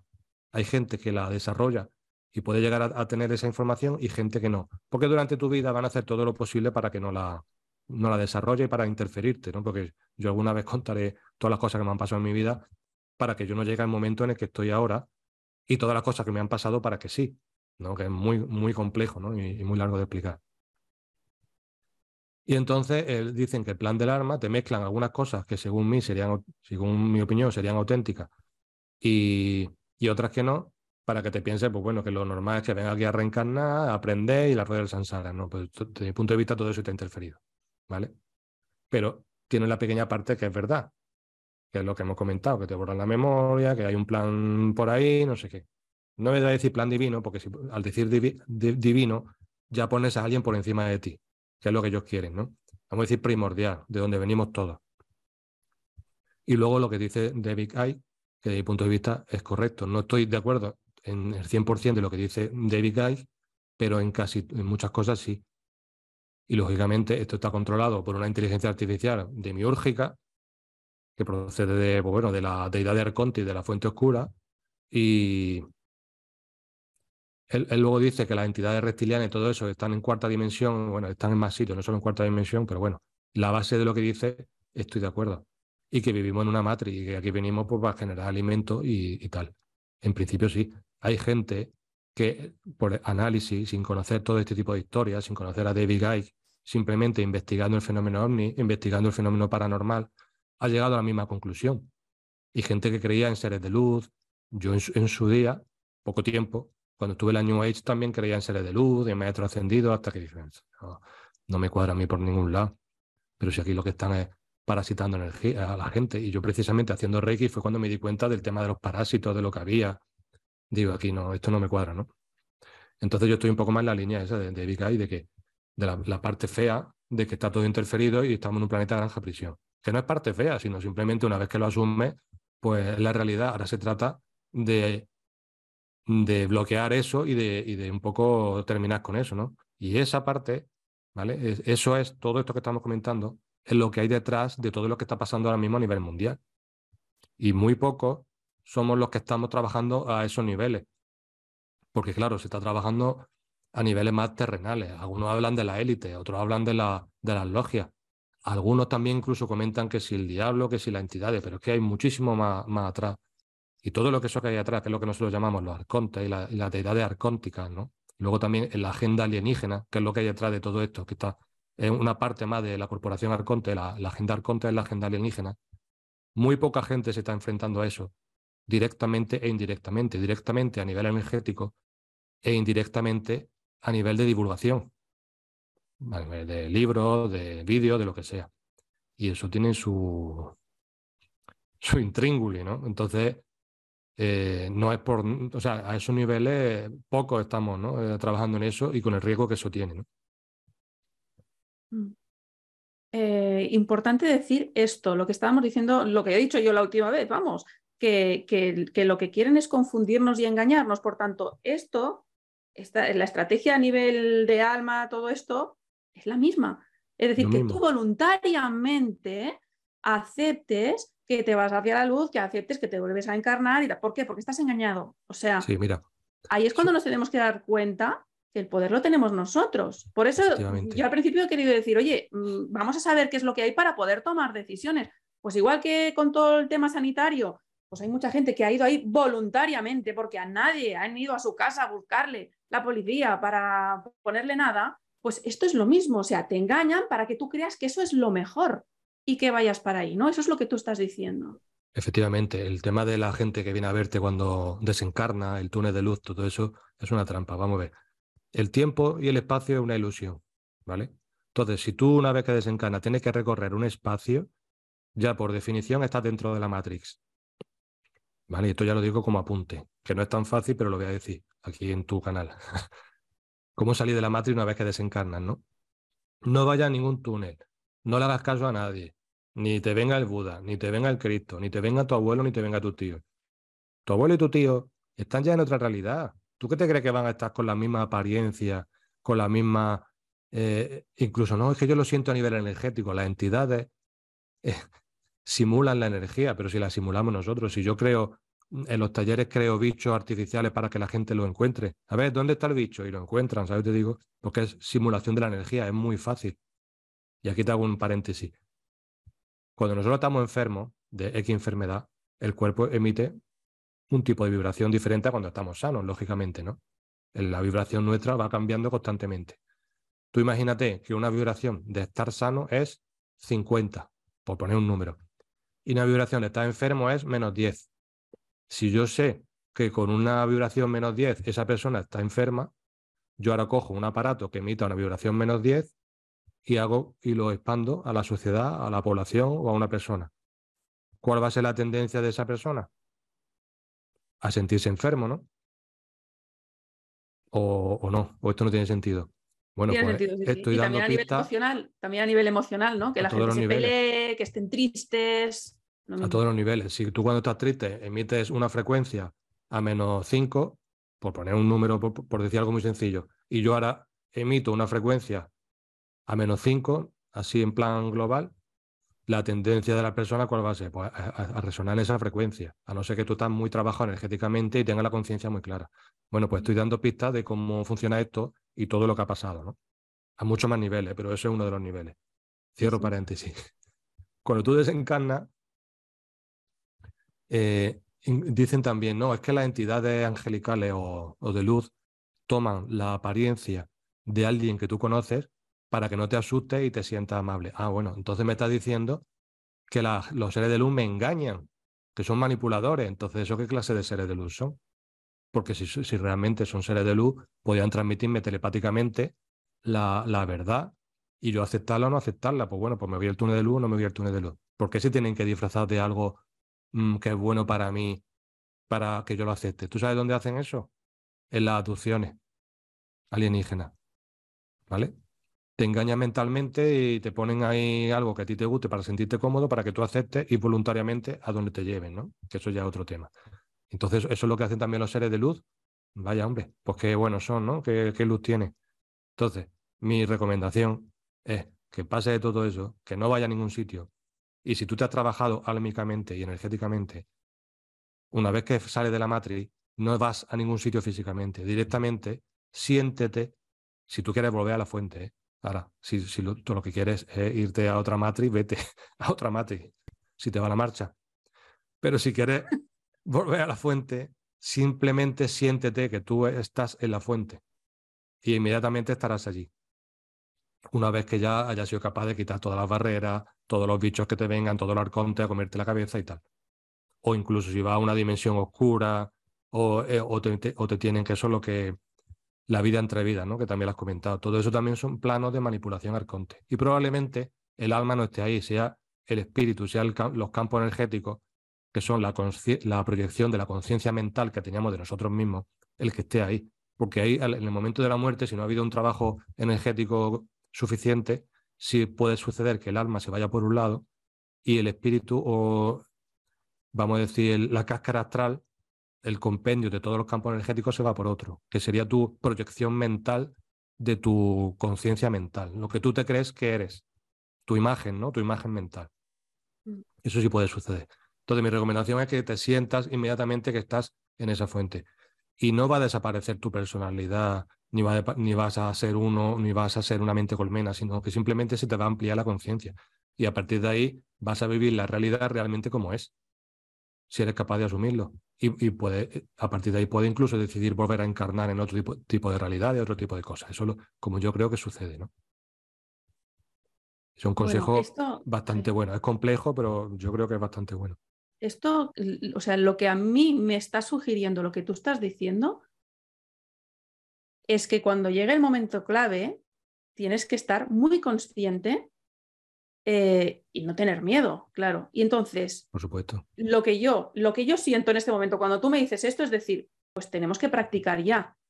Tenemos que practicar ahora ya, mientras estamos en el cuerpo, esto, el decir, yo soy consciente de que todo depende de mí, de que yo puedo decidir y eso se, ya en las cosas del día a día, o sea, en cualquier conversación que tienes, en cualquier cosa que te dicen. Entonces, cuando tú dices, eh, hay que hacer un trabajo, yo entiendo que es eso, ¿no? También, o sea, no es solo comprendo lo que me dice Manu o no sé qué otro autor, sino empiezo a practicarlo, porque si no, llegará el momento de la verdad y yo estaré cagado, ¡ay, que venga alguien a ayudarme! ¡Ay, no puedo! ¡Ay, que me atacan! ¡Ay, no sé cuántos! Ahí está el tema. Esa es la programación. Entonces, eh, a mí me dicen muchas veces, bueno, Manu, ¿y a ti por qué no se te pegan los bichos? Que bueno, que, a lo mejor alguno se me pegará, ¿no? Pero bueno, la gente que hace limpieza y me ve y tal, no tiene bichos, no tiene implante, no tiene no sé qué. Dice, ¿cómo lo hace? Vamos a ver. Es que la gente muchas veces que se dedica a esto, lo hace el ratico este que, que me pongo, venga, voy a meditar, o voy a hacer un ejercicio energético, o voy a hacer no sé qué. Ese ratico. Y el resto del día vuelvo a estar 100% en la matriz. No, tú tienes que estar en un estadio de conciencia que estés las 24 barra 7 en ese estado de conciencia. Y eso es lo que te va a permitir pues, que no te parasiten, que no te pase nada. Ahora, tampoco hay que estar obsesionado con que no te parasiten. Tampoco hay que estar obsesionado con que no te implanten. Tampoco hay que estar obsesionado con que haya bicho o no haya bicho. O sea, uno, tú vives obsesionado con que tienes microbios en las manos. ¿No? Pues cuando tú te, ay, tengo la mano sucia, te la lava y punto. No vive obsesionado con eso. Pues esto es lo mismo, porque hay gente que se obsesiona o que se sugestiona, no, no va por ahí. Tampoco hay que fliparse, yo soy la fuente original y puedo con todo, tampoco. O sea, hay que estar, hay que estar en el punto central, en, el, en, el, en un estado de zasin, que se dice en las artes marciales, pero de un zasin, eh, cuando estás en estado de zasin, estás como que estás en blanco, pero lo percibes todo, ¿no? Entonces haces acciones y no sabes cómo las haces. Pero usted sería un zasín un poco más light. O sea, yo, soy, yo siempre estoy en estado de alerta, pero sin estar en estado de alerta. O sea, siempre estoy en relajación, pero una relajación activa. La relajación que nos han vendido es que tú te dejas flácido y te dejas llevar, que es lo que se hace en las meditaciones. Deja llevar tu mente, no. La auténtica relajación, que es la relajación que se hace, que la relajación del arte marciales, la relajación del ki, que si quieres ya lo hablamos otro día, ¿no? De otro tipo de energía, ki y todo esto, es como si fuese una manguera ¿vale? Tú cuando infla una manguera de agua, eh, tú la ves, pero tú no ves movimiento ni ves tensión. Pero realmente por dentro hay mucha tensión, ¿no? El agua está ahí potente, pero la manguera está quieta, no está, está recta, está relajada. O como un globo que se infla, el globo está ahí, quieto, ¿no? No está flácido. Por eso es ese tipo de relajación. Tú tienes siempre esa energía dentro de ti activa. ¿No? expandida hacia adentro y hacia afuera, hacia el infinito. La, auténtica realidad es infinitamente hacia adentro, infinitamente hacia afuera. Entonces, esa es la auténtica relajación y es el, estado eh, donde tú empiezas a estar en tu centro, en tu jara, que se le dice. Y ahí, a partir de ahí, es cuando empezarán a pasarte menos cosas. A mí muchas veces me preguntaban, pero Manu, cuéntame trucos para que no. ¿Qué es lo que tú visualizas para que no te parasites? Que no, no se trata de lo que tú visualices, como si quieres visualizar un escudo romano o lo que te dé la gana se trata de, ese estadio de percepción y de conciencia que tú tengas. ¿Y eso cómo se consigue? Lo que acabas de decir tú, trabajándolo, no hay otra. Trabajándolo, trabajándolo. ¿Pero cómo se trabaja? Trabajándolo. ¿Pero cómo? Eso lo decimos mucho en las clases de, de Aikido, ¿no? Pero Manu, ¿esto cómo lo hago? Haciéndolo. ¿Pero cómo lo hago? Haciéndolo. Bueno, ya se te presentarán oportunidades. Se te ah, presentan. te va a equivocar mil veces hasta que las 1500 diga, ay, anda, ya me ha salido. Y una vez que ya lo coges, empieza a desarrollarlo a partir de ahí. Pero si no, si no te has equivocado 1500 veces primero, o no lo has intentado 1500 veces, no te sale. Pero eso la gente no lo entiende. O sea, se dan los conceptos, se da la técnica, se da el desarrollo. Ahora tú trabaja. Es que no me sale, lógicamente. Trabaja. Pero es que no me sale, trabaja. Y al final te sale. Como el señor Miyagi, pareces el señor Miyagi, trabaja. El señor Miyagi era muy sabio. Oye, ahora cuando me decías esto de los seres queridos que te vienen a esperar y eso, se me ha ocurrido una cosa, y es, oye, si resulta que cuando salimos de aquí reencarnamos, ¿qué hace ese ser querido ahí esperándote? No tiene mucho sentido. ¿Qué hace ahí? Está aburrido. No puede ser las dos cosas a la vez. O sea, si se ha vuelto a reencarnar, no está ahí esperándote para cuando vengas. O sea que no tiene mucho sentido la teoría esta, ¿eh? Llama a un ser querido. Mm, o sea, va a estar en otra dimensión y va a venir aquí a ayudarte a cruzar que es el alma de otras personas que era tu ser querido, que ha adoptado la imagen de ese ser querido para que tú lo reconozcas. Mira, sea verdad o sea mentira, yo dudaría. Digo, vale, tú vete para allá, que ya iré yo. Como se dice, tú tira para adelante. Ya, ya iré yo, tú no te preocupes. Por si acaso. Vale, bueno, a ver, entonces lo siguiente es, si parece ser, o sea, entiendo que sí que hay algo, que es este, o sea, este plan de alma, lo que sea, por mucho que sean engañados, o estos acuerdos previos, sí que existen, eh, igual que existe el tema de la carta natal, ¿no? O sea, en, el, en, los astrólogos, yo no entiendo de astrología, ¿eh? pero clientes que he tenido que hacen astrología dicen, es que es súper exacto esto, ¿eh? te lo hacen cuando tienes 40 años te leen toda la vida que has pasado y te dicen lo que, lo que te está pasando ahora y es, impresionante. Entonces, parece que está todo determinado y que no tenemos libre albedrío. Entonces, ¿cómo nos desligamos de estos acuerdos, de lo que hay en la carta natal, de, esos acuerdos de la, del plan de alma? ¿Cómo realmente nos desligamos y tenemos un libre albedrío, a menos durante, o sea, mientras estamos aquí, mientras no nos vamos de esta realidad, de esta vida? Claro, dentro del mundo energético, que no vamos a decir ya espiritual, sino energético, una de las cosas más importantes, que es lo que hace que estemos aquí, son los contratos energéticos que yo les digo, que son como pactos, que son, es lo que tú comentas, eso, ese tipo de tratos, ¿no? Que realmente es lo que nos ata aquí. Y prácticamente están en todo lo que hacemos. Cuando rezamos, cuando pedimos, cuando eh, pedimos ayuda, todo eso son contratos energéticos que vamos haciendo. Entonces, una de las formas de liberarte es acabar con ese tipo de contrato energético que a nivel energético se puede hacer, ¿no? Una vez que sabes lo que son y que te los quiere quitar, con tu intención a nivel energético y tal. Em, paréntesis. Se me ha ido la pregunta, repite. Eso de, que cómo nos desvinculamos de, este, de estos contratos eh, previos del, plan del alma, de la carta natal, todo esto. Entonces, tú sabes que a mí no me gusta la astrología. Esto que la gente va a flipar. Oh, ¿qué? ¿Cómo dices? Sí. Hay una película, eh, El Señor de los Anillos, El Retorno del Rey, en la versión extendida, Gandalf le explica al hobby, que por cierto Gandalf sería lo que entendemos como un alma ayudante, pero desde otro punto de vista, no exactamente igual. Eh, le explica al hobby que va con él que el, reino de, de Gondor cayó porque los grandes reyes y los grandes sabios perdían el tiempo mirando los astros en vez de centrar, centrarse en los problemas que tenían realmente. ¿Vale? Es una forma de decir, cedieron su poder a los astros y a los contratos energéticos en vez de centrarse en ellos mismos y en los problemas que tenían su, su gente, ¿no? Te lo está diciendo la película. Entonces, mm, que una carta astral o una carta natal o las cuatro luces que se ven o los cuatro astros acierten, mm, a mí no me sorprende porque mm, realmente si estamos dentro de una matrix, pues bueno, pues hay códigos que se pueden interpretar y tal. Yo no le haría caso. Para mí, yo no, yo no le doy validez a la astrología. Hombre, mano, ¿qué dice? Lo siento, en mi opinión, ya cada uno que haga lo que le dé la gana. Ni a muchas mancias, ¿no? De muchas eh, técnicas adivinatorias, realmente te conectas con entidades o te conectas con un campo eh, de información o te conectas con un egregor que, que puede sacar información y puede acertar, pero que tú aciertes no quiere decir que sea bueno. Porque es lo que tú dices, te estás sometiendo a ese control. Y si tú lo aceptas como bueno, te estás autosometiendo a ese control y estás aceptando ese contrato energético indirectamente. ¿Vale?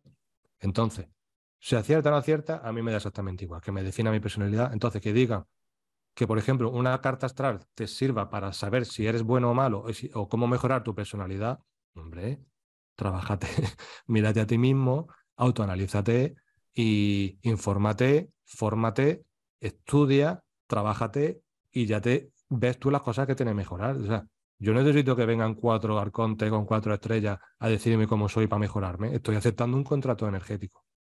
Ese es mi punto de lo vista. Que pasa que, lo que pasa que en las cartas natales a veces salen cosas como, yo qué sé, pues vas a tener em, dos parejas eh, antes de tener la definitiva, vas a tener tres hijos, vas a tener esta enfermedad, no sé qué, y eso lo sabes a posteriori, o sea, no es que tú lo aceptes y, te estés programando, sino que hay gente que dice, pues ahora tengo 40 años, me, lo, me hago la carta natal y ahí pone que yo iba a tener tal enfermedad y que iba a tener tres hijos, pues sí, pues sí, oye, y, dices, bueno, entonces, y estaba ya escrito que yo iba a conocer a, mi pareja en, yo qué sé, en un retiro de no sé cuántos, ¿sabes? Oh, qué, fuerte, ¿cómo es que está esto escrito? Entonces, es como que, que, dices, pues entonces yo qué hago aquí, si ya, ya está todo escrito, pues nada, a, a verlas venir, a ver qué pasa mañana, ¿no? También eh, están los contactados que adivinan cosas y operan con las manos o con un machete y, y parecen milagros y esos son entidades que están conectadas a entidades que lo están controlando entidades. Que sea que lo haya adivinado, que sea maravilloso, que sea imposible, que sea milagroso, no quiere decir que sea bueno, de mi punto de vista. Pues si acierta la carta natal o la carta astral, porque acierte, yo no la admito. No, si yo no te digo que sea bueno, te digo que, me hace pensar que no tenemos libre albedrío. Pues sí lo tenemos, al fin y al cabo lo tenemos. Simplemente ampliando la conciencia, aunque eso esté ahí. ¿Vale? También ten en cuenta que dentro de las líneas temporales, eh, lo que el futuro ya ha sucedido.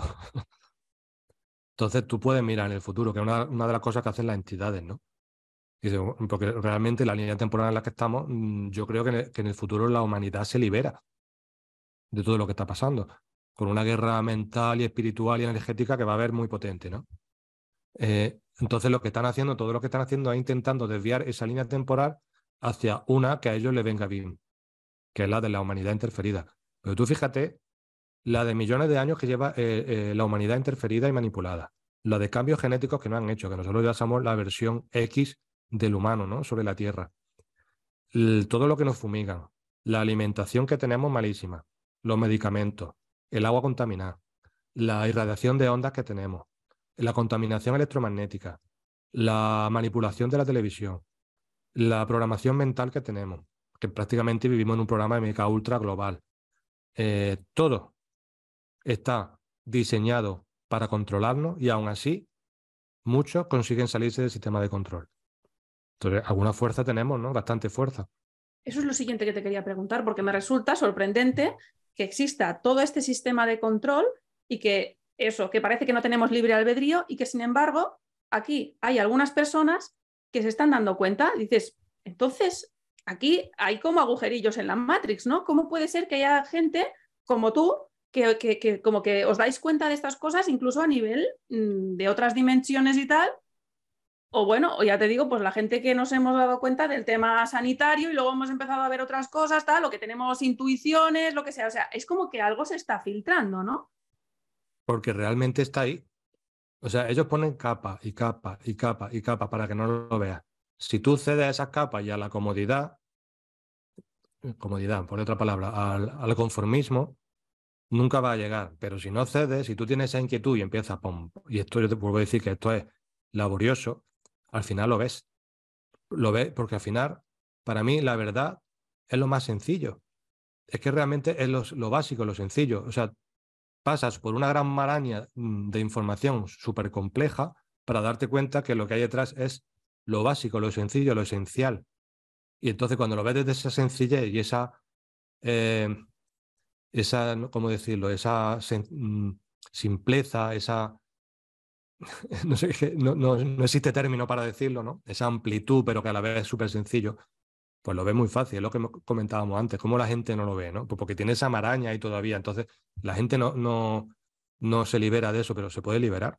Por eso, ¿existe el libre albedrío? Es que aunque no existiese libre albedrío, pues nos lo creamos nosotros mismos. O sea, tampoco nos vamos a someter a que haya libre albedrío o no haya libre albedrío. Es que me da exactamente igual. O sea, yo sé que puede haber un condicionamiento, pues yo voy a decidir si admito ese condicionamiento o no admito ese condicionamiento. Y si no lo admito, yo me, crearé mi propio condicionamiento o haré lo que yo vea. ¿vale? Y no estamos hablando de vivir en un mundo anárquico, no, al revés. Cuando tú llegas a esos niveles, tu conciencia podríamos decir que, es eh, elevada, que no me gusta utilizar esa palabra, pero bueno, empática, armónica, y entonces armoniza con el resto de los seres. Manu, entonces, ¿por qué no me contestan los mensajes? porque no se puede contestar todos los mensajes y porque ya hay gente que ha abusado de eso y entonces ya no se puede. ¿Por qué? Porque, bueno, dentro de todo esto, tú imagínate el nivel de interferencia que, intentan poner sobre nosotros, sobre los que tratamos estos, temas, ¿no? Es muy grande. Y aún así seguimos para adelante, ¿no? Y, yo siempre recomiendo que, sí, que la gente amplíe su conciencia, aprenda y haga cosas, pero si no estás preparado diciendo, bueno, puede pasar lo que sea, y no estoy hablando de que te, te pille un coche, ni te peguen un tiro, ni nada de eso, sino a, muchos, a, otros niveles más sutiles que no se metan estos temas. Que la gente no se meta en estos temas. Hacer limpieza energética y esas cosas, si no lo ve muy claro, muy claro, muy claro que se quiere meter. O sea, a mí me ha llegado mucha gente que ve cosas con capacidades que pueden hacer viajes astrales espontáneamente, que tienen incluso más visión que yo y han tenido problemas porque no han sabido manejarlo y, han venido pidiendo mi ayuda y al final he tenido que ayudar, lo he tenido que limpiar y lo han dejado. Otros no lo han dejado, lo han readaptado, pero hay algunos que lo han tenido que dejar y con mucho miedo, ¿no? Porque lo importante, y esto también lo comentábamos, no es ver ni percibir. Lo importante es el nivel que tú tengas de conciencia, de, eh, ¿qué, palabra podemos, podemos, utilizar para no decir todo el rato conciencia? es que no sé otra. que tú quieras, yo creo que se entiende. Eh, pues ya está, es para no estar todo el rato conciencia, conciencia, pero es que no tengo otra palabra para eso, si, ya la buscaré por ahí en el diccionario. Lo importante es eso, ¿no? Más que ver bichos o no ver bichos, los bichos son los de menos. Si yo hablo de los bichos, pues igual que podía hablar de los rayos de éter o podía hablar de, de los alienígenas, los tipos de, de alienígenas, pero eso realmente es lo de menos. Lo importante es esa amplitud de conocimiento y de sentimiento, eh, vamos a decir, álmico, ¿no? O primordial. Bueno, siguiendo por este hilo de lo que nos estás diciendo, eh, yo tengo mucha curiosidad por saber por qué hay algunas personas que tenemos la sensación de que toda la vida nos hemos estado preparando para este momento. O sea, cosas buenas, malas que nos han pasado. Yo, yo tengo esa sensación, pero lo he hablado con otras personas y es sí, ¿no? O sea, me pasó esto y entonces dejé ese trabajo, eh, me cambié de ciudad, no sé qué, tuve esa enfermedad y gracias a eso, no sé cuántos, dejé este, eh, cambié de profesión. O sea, todo esto es como que nos ha ido llevando a prepararnos para este momento que parece un momento crucial, ¿no? Entonces, ¿por qué pasa eso? Y, pienso, eh, ¿estamos siendo guiados desde fuera? Entonces, como, como, dices tú, dices, bueno, es que, claro, no sé, todo lo que bueno, no sé, te dejo que, expliques. Mira, em, te voy a poner una cosa sencilla. A ver, nosotros normalmente el hombre está acondicionado de forma que pensamos en una línea que yo digo de primer orden, ¿vale? Esto qué quiere decir esto. Si no es A, es B. Ya ah, está, ¿vale? Lo podemos decir lógica o lo que sea. Estamos condicionados por esa lógica los más listos, los más audaces, por decirlo así, bueno, pero es que puede ser C. No es A, es B, pero puede ser C, dentro de la misma línea de primer orden de pensamiento. Y los más súper audaces dicen, ah, pero es que puede ser C' o D. Uf, qué tío, no vean. Vale. Pero todo dentro de la primera línea de pensamiento, de primer orden. Si tú ahora subes a un segundo orden de pensamiento, ¿vale? Tú ves que ya las cosas no son tan sencillas. Tú ya piensas en segundo orden. ¿Cómo es? Pues porque puede, esto puede condicionar esto, pero puede condicionarlo todo a la vez. Puede ser A y B a la vez. ¿Vale?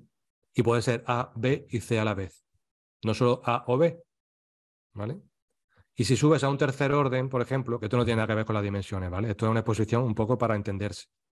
Ya puede ser A, B, C y D. Pero es que a la vez, dentro del tercer orden, ya tienes E, F, G. Y EFG puede estar relacionado con el ABC del primer orden. Y puede condicionarlo y puede manipularlo. Bueno, pues las entidades, ¿vale? Están en esos órdenes de pensamiento, en un segundo orden, en un tercer orden, en un cuarto orden y así hasta donde quiera.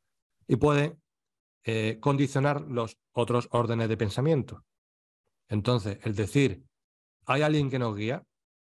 En un primer orden de pensamiento sería sí o no, que es normalmente lo que decimos para que la gente no se líe. Pero si vamos a un segundo o un tercer orden de pensamiento, es las dos cosas. No, para que no te interfieran, pero sí puede haber una influencia sutil de cierto tipo de energías que nos ayuden.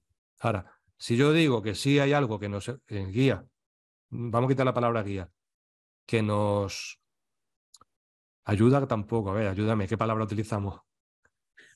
Que nos da fuerza o que nos inspira, ¿vale? La gente que todavía está en un primer orden de pensamiento va a decir, ah, entonces hay espíritu guía, hay gente que nos ayuda. ¿Vale? Entonces, ¿eso qué consecuencias tiene? Que se quedan esperando a que vengan a ayudarles. Por ejemplo. ¿O no? Porque estamos condicionados a eso. Entonces, ¿qué es lo que hago yo? Digo, no hay nadie que nos ayude. Búscate la vida. Y si luego viene alguien a ayudarnos, pues mejor. Vale, dentro del plan primordial, lo que tú has dicho de que estamos como preparados para este momento, a mí me ha pasado exactamente igual. Yo todas las cosas que he aprendido en mi vida, que he aprendido muchas y he escrito libros sobre otros temas y he estado muy, muy metido en el tema del arte marcial, he hecho investigaciones. Yo también desarrollé un método de defensa personal a través del ki, que no lo pude exponer porque los arcontes han conseguido que no tenga dojo, ¿no? Y de momento no tengo dojo para trabajar, pero tengo ahí un medio libro escrito sobre Aikido, o sea, tengo, tengo mucha historia ahí abierta y un estudio muy profundo sobre el ki y sobre muchas cosas, ¿no? Sobre niveles de pensamiento y tal.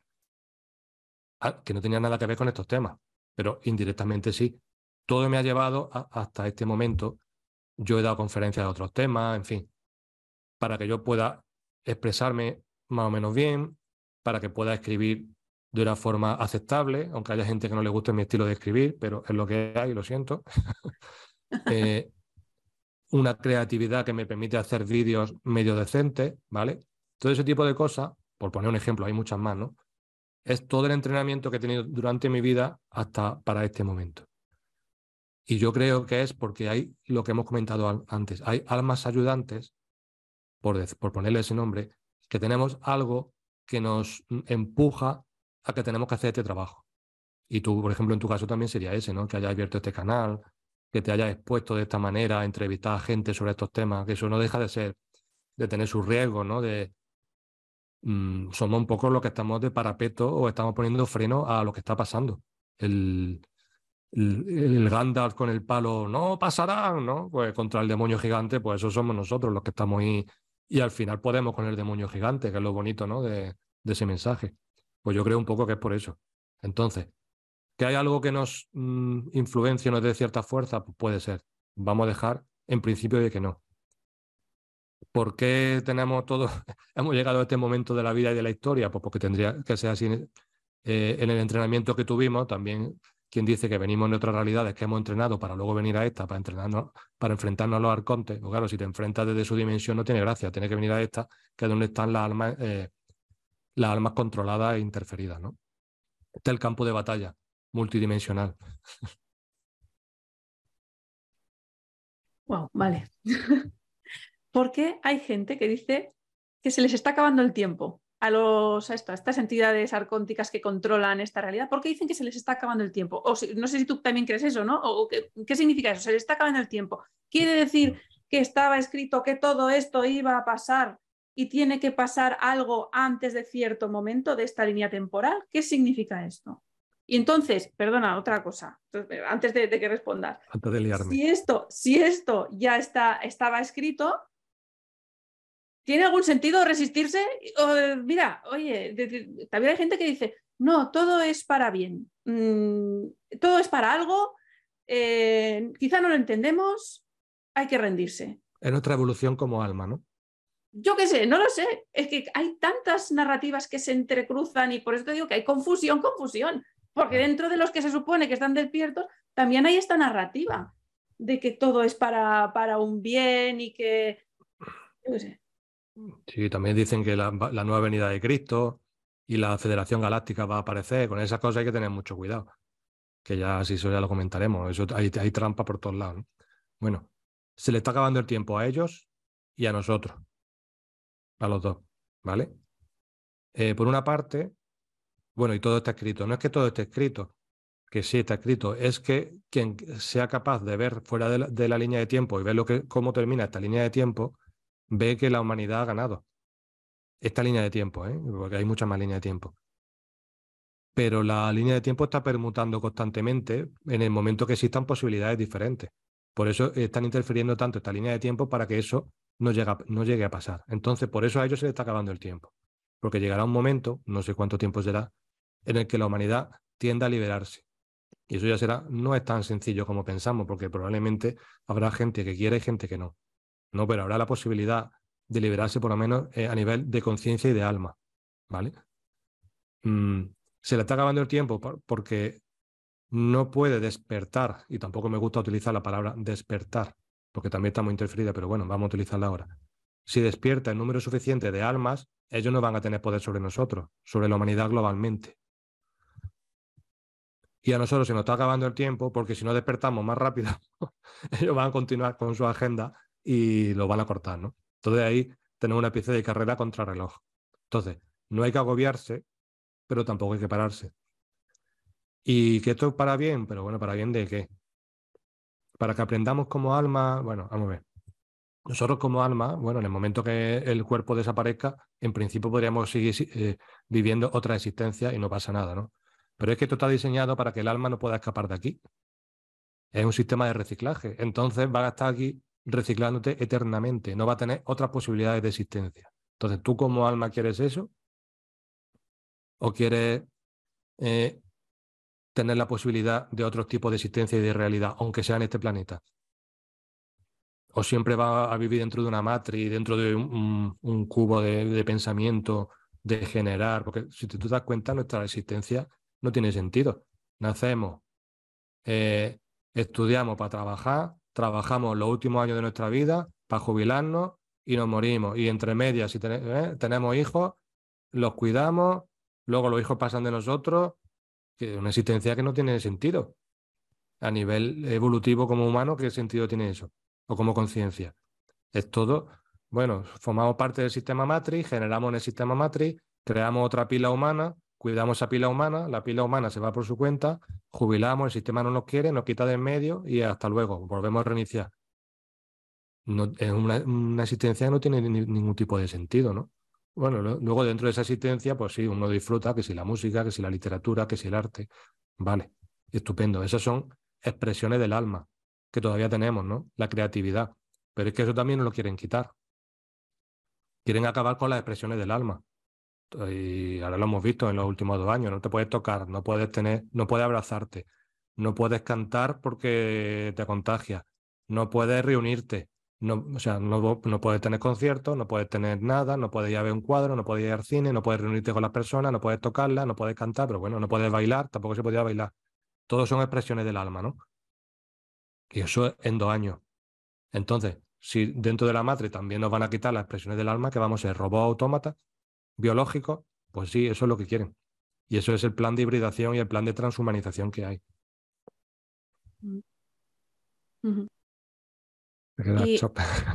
Eh, y, entonces, ¿hay algún, alguna diferencia? Porque, o sea, primero, con todo esto que me dices es, bueno, ya, pero es que eh, no pueden, o sea, yo no puedo despertar a otra persona. O sea, ya, ya solo con el tema sanitario, ya luchamos yo al principio, los primeros meses, después ya dije, no hay nada que hacer. Ya cada uno que se responsabilice de lo suyo, quizá no le toca o quizá no quiere, mm, cada uno que se ocupe de, su, de sus cosas. Mm, ya solo con el tema sanitario. Y así encima pasamos a hablar de, temas como esto que estamos hablando ahora, pues hay gente que se ha dado cuenta del tema sanitario, pero que por aquí, todo esto que tú estás contando, vamos, si han llegado a escucharnos hasta ahora, ya habrá mucha gente que habrá pagado antes, porque no, porque parecerán Luego la gente se engancha y, a mí me llama la atención de que luego hay más gente de lo que parece que, le llama la atención y de que se entera. ¿eh? Otra cosa que se entera al 100%, pero mm, hay gente que sí le llama esto, porque él dice, no sé por qué, pero esto me resuena de que esto es verdad. Y gente que está muy metida también en temas New Age y eso, ¿eh? Bueno. entonces, lo siguiente que te quiero preguntar es si hay alguna diferencia a nivel de alma entre las personas que nos hemos dado cuenta de, para empezar, del tema sanitario y después ya de, más, de temas más, más grandes como esto que estás hablando tú, o ya, vamos, el tema de las élites, todo eso, hay gente que ahí no, no ha llegado tampoco. Pero, o sea, ¿hay alguna diferencia a nivel de alma? Eh, sería a nivel de conciencia, volvemos con la palabra conciencia. La gente que se ha aplicado el liquidillo, que se lo ha inoculado, lo que se percibe a nivel energético es como una especie de maraña negra que se extiende. ¿no? Entonces hay gente que lo tiene muy extendido y gente que menos, dependiendo también de la resistencia energética y física de la persona. No, no estoy hablando a nivel biológico, estoy hablando a nivel eh, energético. Entonces eso, eh, una de, la, de las funciones de, ese líquido, ese medicamento, lo que sea, es encapsular el alma. O sea, si ahora nosotros tenemos dividida la mente separada del alma, a nivel de conciencia, con eso va a hacer que, se separe para siempre, de que sea casi imposible juntarse. Una forma de, control total sobre la conciencia, ¿no? Porque si nosotros eh, estamos diciendo que la clave es juntar la conciencia mental con la álmica para que la mental no condicione la álmica, sino que sea al revés, siendo una sola conciencia, de esa manera mm, nunca llegaría a pasar. Y la diferencia entre personas que se dan más cuenta de las cosas que otras es porque, primero, a lo mejor porque son más inteligentes, eso es irremediable, y a un nivel intelectual, de que se lo crean todo lo que le dicen, ¿no? No de que sea ni mejor ni peor. Pero mayormente es a un nivel de conciencia álmica. Si tú tienes la mente muy fragmentada y muy estructurada, muy condicionada, eh, ese conocimiento, esa sensación, es más difícil que la tengas. Las personas que tienen ese condicionamiento o ese, esa estructura mental menos establecida, tienen más facilidad de acceso a eso. Ya sea por un trabajo anterior, por inquietudes o porque ya vengan así o lo que sea, ¿no? Eso ya. O sea, tú te, refieres antes ya de, haberse puesto ningún liquidillo ni nada, ¿no? O sea, es que yo te preguntaba por eso, los que no se dieron cuenta antes, luego, luego en la segunda fase, ¿no? Los que se han puesto, que tú dices que sí, que hay una diferencia. O sea, los que no se dieron cuenta en ese momento ya venían con algo diferente. ¿Sí? Y los que encima se han puesto el liquidillo es como que cada vez está más separada esta parte de la, mente de... En principio sí. Mm, eso es, depende de la vida que hayas tenido, si has tenido inquietudes, si has investigado, si no has investigado. También hay gente que sí tenía esa facultad álmica, podríamos decir, que ha caído al miedo, ¿no? Ha caído, dice, bueno, yo tengo que viajar y como tengo que viajar, lo tengo que hacer. Y ha caído, ¿no? O, o, se ha visto en un momento de su vida que no tenía ganas de luchar y ha caído, ¿no? O bueno, es que que hay muchos factores. Porque tienes que tener eso y luego, en, y luego también esa fuerza de sostener, porque no es, no es fácil sostener lo que se ha vivido.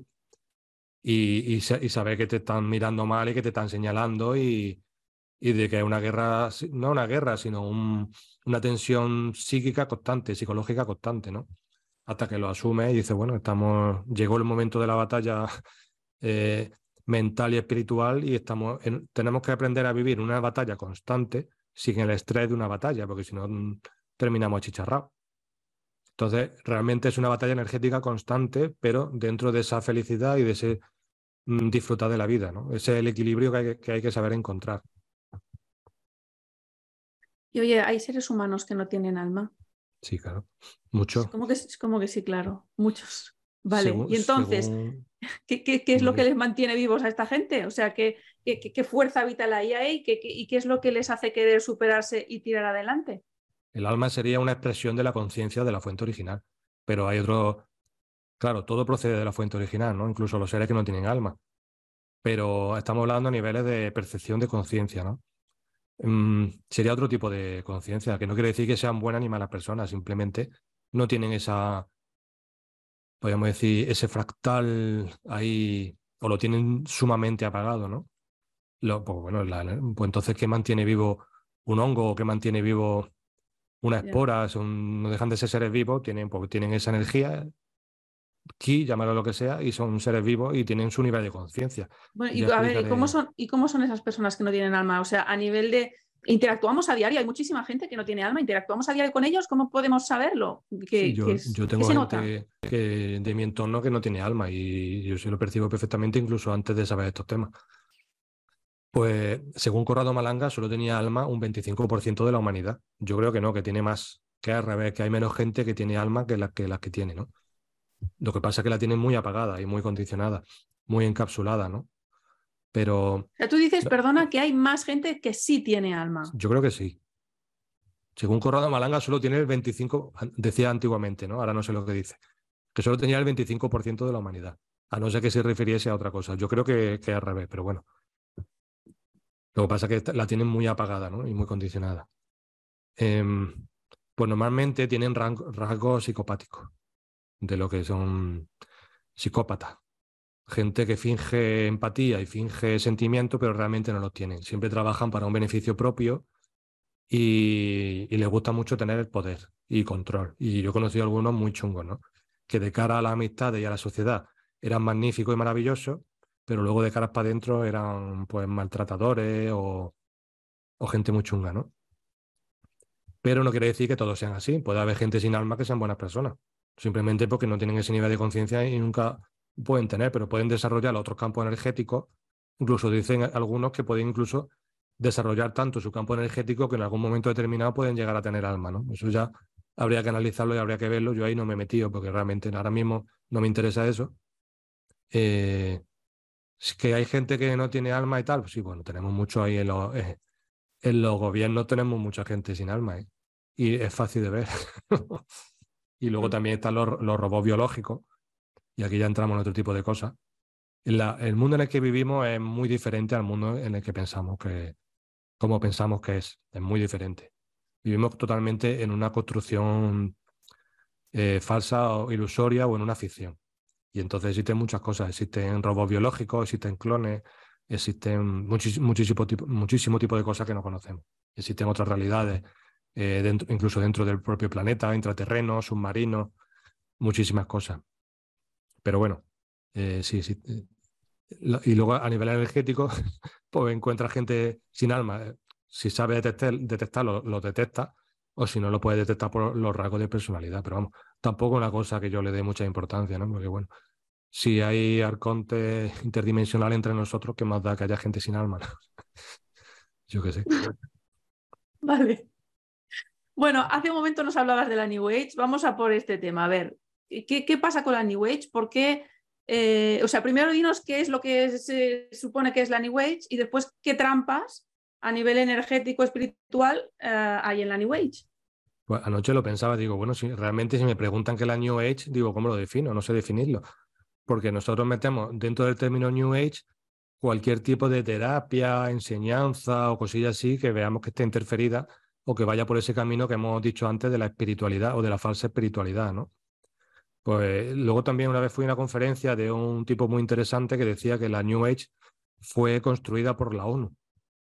Por una reunión que hubo en la ONU, inventaron el término nueva era para meter ahí a todo este tipo de disciplinas, porque como la gente se le estaba escapando de las religiones, bueno, pues ahora vamos a darle la vuelta, vamos a meter a los aliens, los maestros ascendidos, todo esto, creamos la New Age y ya tenemos la gente controlada por ahí, ¿no?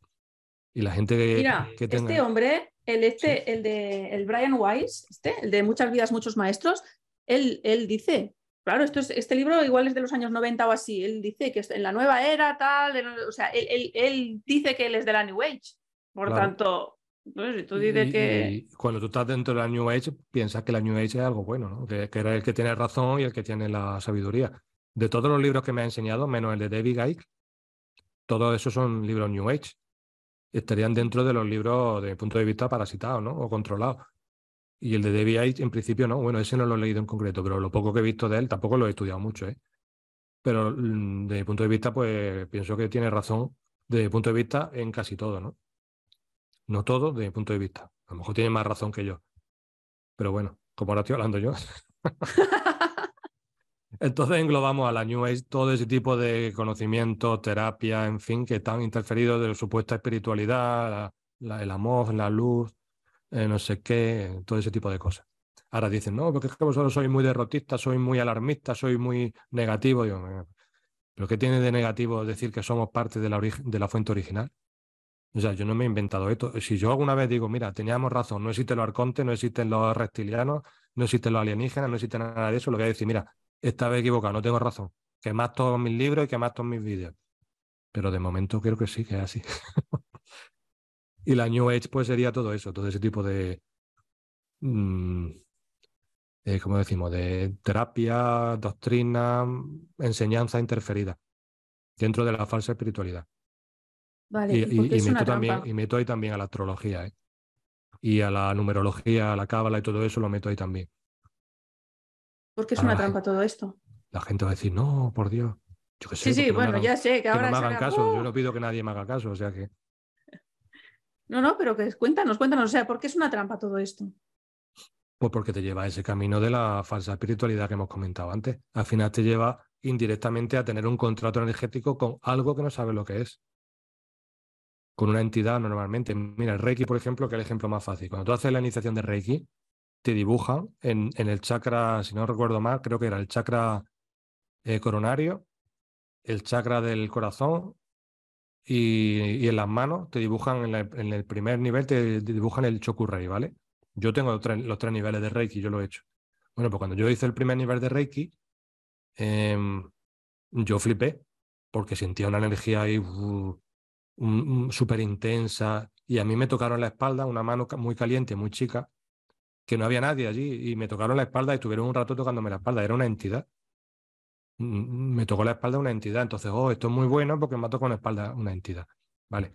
Luego ya con el tiempo descubrí que lo que habían hecho es implantarme, los símbolos esos que te ponen son, son sigilos y toda esa energía que te, que te emanan es para que tú te sientas bien y tal, pero es una energía que te engaña. Es como, por ejemplo, una droga, la heroína, o yo qué sé, que no sé si de eso se puede hablar. Tú te inyectas, como ya no se puede hablar de tantas cosas. ¿Cómo se puede hablar de nada? Tú te inyectas una droga, eh, te hace sentir muy guay y muy bien, ¿no?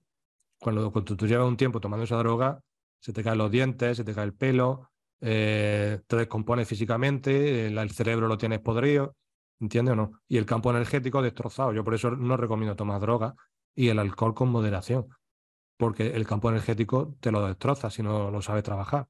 Y eso es muy proclive a que te parasiten.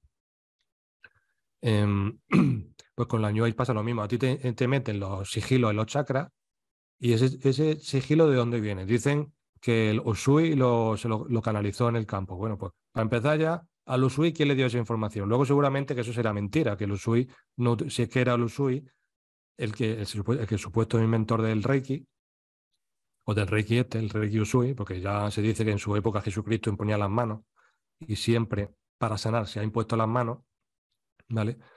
¿Qué han hecho? Interferir lo de la imposición de mano.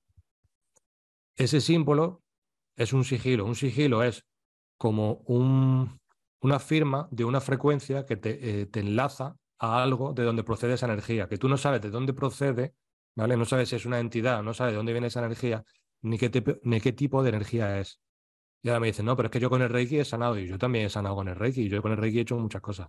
Pero a la vez que tú estás aceptando el Reiki a través de ese sigilo, estás aceptando un contrato energético con no sabes qué, probablemente una red implantaria o una entidad, ¿vale? Tú te estás parasitando, tú te estás implantando y estás implantando a la persona a la que le hace Reiki, ¿vale? Porque estás aceptando esa energía que está eh, emanando sobre ella, de esa entidad. Entonces se crea una red de implantación global, ¿no? Pues es uno de los riesgos de la New Age. Entonces, para esto tienes que entender lo que es un implante, lo que es una red implantaria, lo que es un contrato energético. ¿Cómo se comprende eso? Bueno, pues para ahí están los, el libro y para eso están los vídeos, ¿no? Por lo que nosotros entendemos. De tu canal, dices, los de tu canal y tu libro, del el Guerrero Interior, manual del y, Guerrero Y los demás gente, ¿no? Pero bueno, en este caso en concreto, eh, eso. Pero hay más gente que también lo explica, no solo yo. Y mm. sobre todo lo que son los sigilos y esas cosas. Entonces, cuando tú utilizas un sigilo, te estás conectando a una red implantaria y a una entidad que no sabes lo que, los riesgos que va a tener, porque a lo mejor en esta vida haces un pacto con esa entidad y en esta vida te va bien, pero es que eso te va a obligar a reencarnar en esta realidad y vas a depender siempre o vas a estar siempre atado de esa entidad que se va a alimentar de ti. ¿Vale? Con los riesgos que, que ellos tienen, o sea, estás sometido a esa entidad. Esto es que es muy sutil, ¿no? Eh, y es un poco así complicado de entender, pero es como hacer un contrato, es como hacer una hipoteca. Yo tengo mi casa que no es mía, que creo que es mía, pero siempre estoy, eh, soy un, estoy controlado ¿no? por el banco. Pues esto es lo mismo, el banco es la entidad. Y el dinero que me da el banco es la, eh, la energía que me da la entidad. Para, para poner un, un ejemplo sencillo, ¿no? Claro, y, es que eh, ahora decías eso, las, eh, que eso, que el Reiki, que si fue canalizado, no sé qué. Hay otras terapias que también hay personas que dicen que las han canalizado. Eh, y libros también, ¿no? O sea, vamos, el curso de milagros salió hace unos años y era la bomba. este, el otro que te he dicho ahora, el de. Bueno, que te decía antes de, la sabiduría hiperbórea, este de. ¿Cómo se llama? Mari, ¿Cómo se llama este hombre? Nimrod del Rosario es el, es el seudónimo que se puso. Eh, ese libro también fue canalizado. Entonces, claro, yo pregunto, o sea, siempre tengo esta duda de, vale, vale, pero canalizado de quién? O sea, ¿quién te ha mandado esta información? ¿No? Tenemos esa idea de que cualquier cosa que sea canalizada tiene que ser buena. Cuando es lo contrario. Mira, cuando tú canalizas, primero estás dejando que tu cuerpo sea manejado por algo que no sabes lo que es, que está entrando en ti. Supuestamente, cuando yo también hice un curso de un taller de canalizaciones, la información supuestamente entra por el séptimo chakra, ¿no? que es el chakra coronario. Pero bueno, de eso ya hay que olvidarse porque eso no, funciona realmente así. Pero bueno, suponiendo que eso sea cierto, te está entrando algo por el séptimo chakra hacia tu cerebro de tu conciencia, que te está manejando y que tú le estás dejando entrar. Luego, estás aceptando totalmente el contrato energético de esa entidad o entidades, porque no pueden ser varias, o de ese egregor o lo que sea, y te está dejando implantar. Y luego el libro ese, indirectamente quien lo acepte, se está autoimplantando y entrando en esa red implantaria, lo mismo que el Reiki. Por ejemplo, el curso de milagros, eh, cuando yo, la gente que yo he conocido que lo ha leído, no hay forma de sacarlo de ahí, están totalmente mm, con la conciencia, no, porque esto es muy bueno, y además es un libro que creo que utilizan en los cursos de, esto de, coaching y cosas de estas. O sea, están implantando a la gente sin darse cuenta. Eh, yo me acuerdo que a una amiga que lo quería leer, ¿no? Le dije, no, no, no, porque yo solo lo voy a leer. Digo, mira, tú que sabes visualizar. Visualiza lo que está conectado al libro y a lo que se conecta la gente cuando se conecta con la energía del libro. Y al día siguiente me escribió Manu, ya he tirado el libro. Digo, vale, lo has visto, ¿no? Dice, sí. O sea, si tú visualizas el libro ese, un curso de milagros, que además creo que fue canalizado no, me acuerdo muy bien, pero creo que fue canalizado por la mujer de un agente del KGB, o sea que agárrate. Em, creo, ¿eh? no estoy seguro si era ese libro o no. A lo mejor era otro. Lo que hay es una entidad reptiliana, gris, mm, de esta chunga grande, con un aspecto de reptiliano de estos feos, de, los, de, los, de los peores, ¿no? Que es también a lo que se suele conectar la gente cuando se conecta con su yo superior, porque lo del yo superior es otro rollo. Yo ¿Mm? siempre digo lo mismo. Claro. El, yo superior no eres tú mismo. Es que el, el, yo superior, conforme lo venden, es que tú te tienes que conectar con algo que está fuera, que es lo que hemos hablado antes, sí, de la información que puede ser auténtica e interferida. Si mi yo superior está fuera, me conecto a él. Y no, si tú te conectas con algo así, eh, físicamente, eh, ya está. Eh, primero que ese canal de energía puede ser interferido por cualquiera, porque está creando un canal de energía, un tubo de energía. Segundo, si es tu yo superior, no te tienes que conectar a él porque ya eres tú. Entonces, ese es mi yo superior, ¿yo qué soy? ¿Mi yo inferior? Yo soy el inferior y mi superior está fuera. Ya te estás tú autodegradando y poniendo algo por encima tuyo, aunque seas tú mismo. Tú te das cuenta lo perverso que es esto, ¿no? Bueno, yo entendía que el yo superior, que no lo sé, ¿eh? te pregunto, entendía como que el yo superior era una parte de ti que no estaba metida en la Matrix y que claro, y te tenía que conectar a era el que te podía ayudar. Claro, y, entonces ya estás creando la dualidad de igual que lo de la mente y el alma. Y, bueno, pues eso, mucha gente o se conecta a un egregor o se conecta a un tipo de entidad reptiliana de estas grises también, tal y como yo lo he visualizado y otra gente, ¿no? Otra, ya otro que lo visualice a ver lo que ve. O sea, no es tuyo superior, tuyo superior eres tú. Ahora, si realmente lo que aquí hay es una proyección de otra conciencia que está afuera, me da igual. Yo estoy trabajando aquí.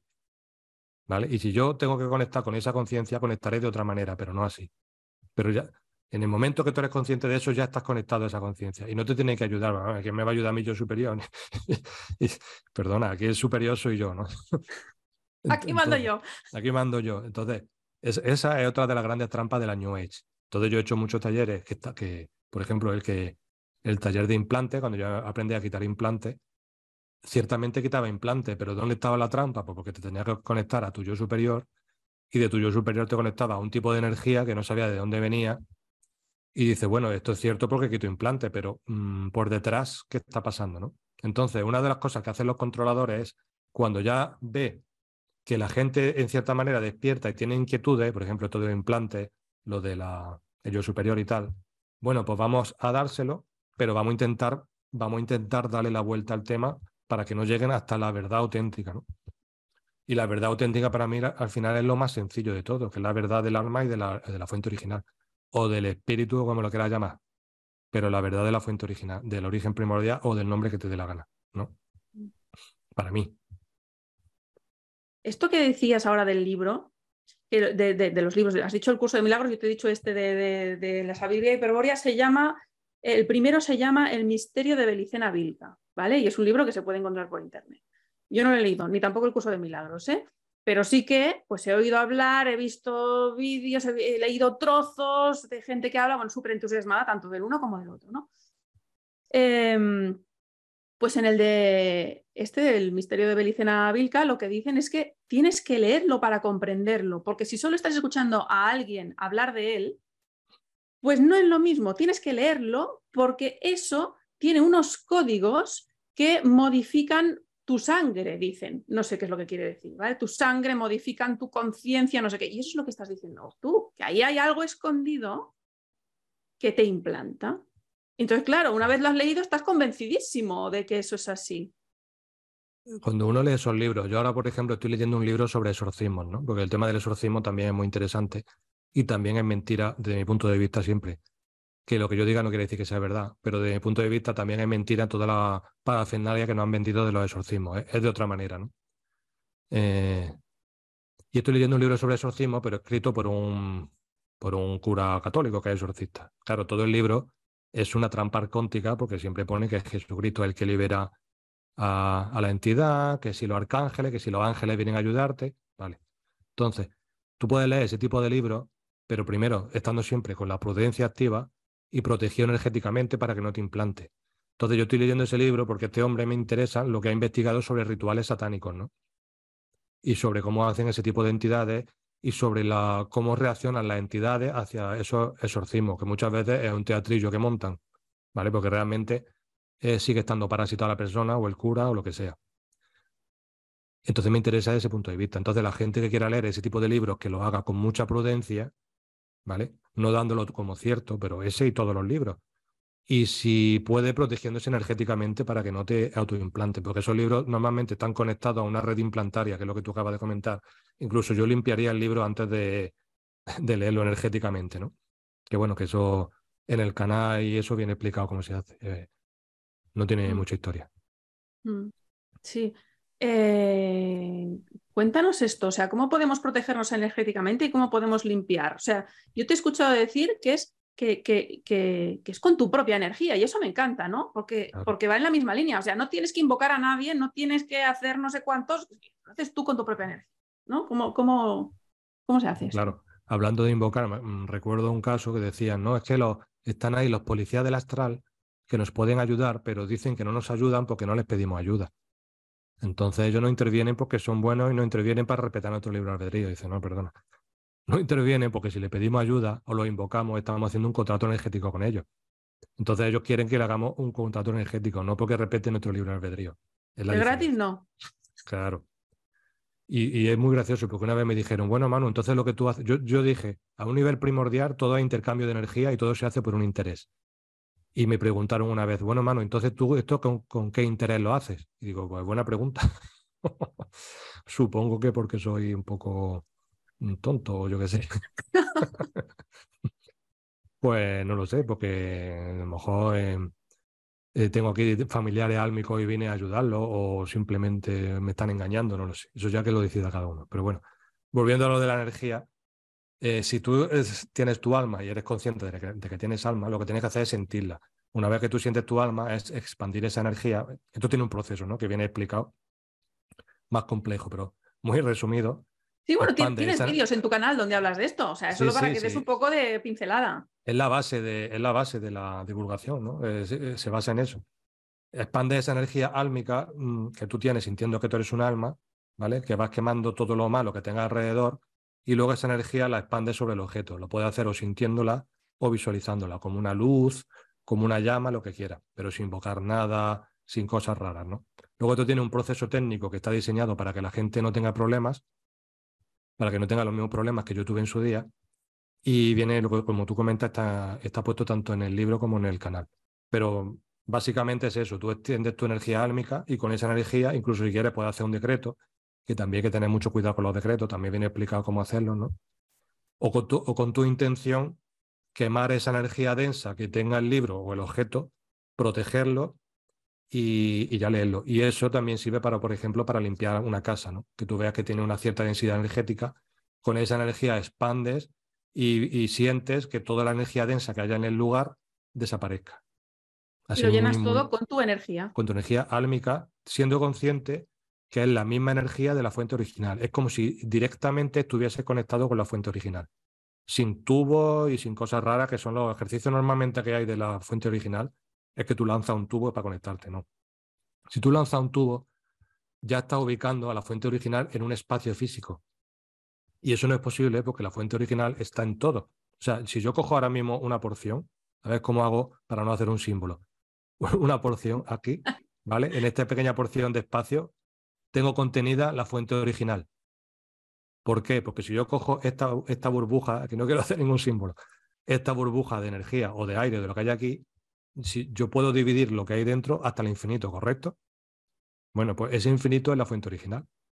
Y como toda la energía se puede dividir hacia el infinito y se puede expandir hacia el infinito, ¿vale? La fuente original está contenido en todo, ¿vale? El alma sería una expresión de conciencia de esa fuente original, de conciencia. Igual que los arcontes son una expresión de conciencia de la fuente oscura. Y ese proceso de dónde viene la fuente oscura, pues ya habría que explicarlo más despacio. Y siendo consciente de que tú eres esa porción infinita, por tanto no era, una, una porción, serías un fractal de esa fuente original y de que tienes acceso a eso, esa energía con tu intención la modulas al nivel vibracional que necesitas y quemas esa energía densa que hay en el espacio o donde sea. Hacerlo con precaución porque los bichos se pueden cabrear y se pueden rebotar. Entonces, antes de hacerlo, mejor hacer todo el proceso que viene explicado para que no tengas problemas, que la gente no vaya en plan Conan, que primero se, se prepare y lo haga, pero de modo así muy escueto sería, sería eso. Bueno, lo pueden encontrar en tu canal. Eh, quiero preguntarte por eh, esta terapia, o no sé qué es exactamente, que se llama eh, activación del Kundalini, que sale, bueno, a mí continuamente me salen anuncios en Instagram, parece que se ha puesto de moda y que lo hacen en un fin de semana en varias ciudades, tal. Bueno, se ve ahí la gente convulsionando, haciendo contorsiones y tal, y a mí que me pasó esto de forma natural hace en el año 2018, pues claro, yo cuando veo eso, yo digo, pero ¿qué puñetas están haciendo? O sea, no, sé, cuéntanos qué están haciendo. O sea, lo encuentro horroroso. A, mí me da, me da mal rollo verlo solo. Digo, no me toques! Es muy obvio lo que están haciendo, ¿no? Están parasitando, implantando a la gente a lo bestia. Yo conozco varias gente, incluso que son terapeutas de esto, que lo han dejado y que han venido a los talleres y venían, pues venían cargadísimos, venían parasitados y gente que ha estado, porque está esa, es que a mí no me gusta hablar directamente de, terapia en concreto, ¿no? Para que no digan, hermano, va en contra de esta terapia, no, pero esa práctica, eh, está esa, hay otras que también son muy parecidas, que son lo mismo, que dicen que, tienes que conectar con la fuente original, pero conectas a través de una persona. O sea, ya no es el yo superior, ya directamente a través de una persona. Tú fíjate. Bueno, bien que es una persona, en los vídeos se ve una persona como que empieza ya a mover las manos pero es que los movimientos no son muy armónicos. Empiezan a hacer así y, se supone que está lanzando hilos de energía para que tú conectes con la fuente original. O sea, tú fíjate. No, y están estirando también, están estirando y girando así. Sí. Cosas así que. Yo digo la terapia esta. O sea, la gente se conecta, se tumba en el suelo, ¿vale? Se conecta con la persona. La persona supuestamente está conectada con la fuente original y lanza hilo para que la gente se conecte. Entonces, eh, algunos empiezan a convulsionar, otros se quedan paralizados en el suelo y no se pueden mover, otros me han dicho que también tiene mucha excitación, en fin, pasa de todo. Y luego es que te viene, empieza a hacerte así en la cabeza o por el chakra raíz y empieza también a convulsionar y hacer cosas raras. Bueno, lo que yo percibo ahí, primero que creo que ese tipo de terapia, que no digo nombre, no digo que sea ninguna en concreto, ¿vale? Pero ese tipo de prácticas em, están conectadas a entidades reptilianas. De hecho, creo que el origen de una viene de Ibiza, y en Ibiza hay una base reptiliana y, y otras cosas. Están conectados a entidades reptilianas, ¿no? Por lo menos lo que yo visualizo.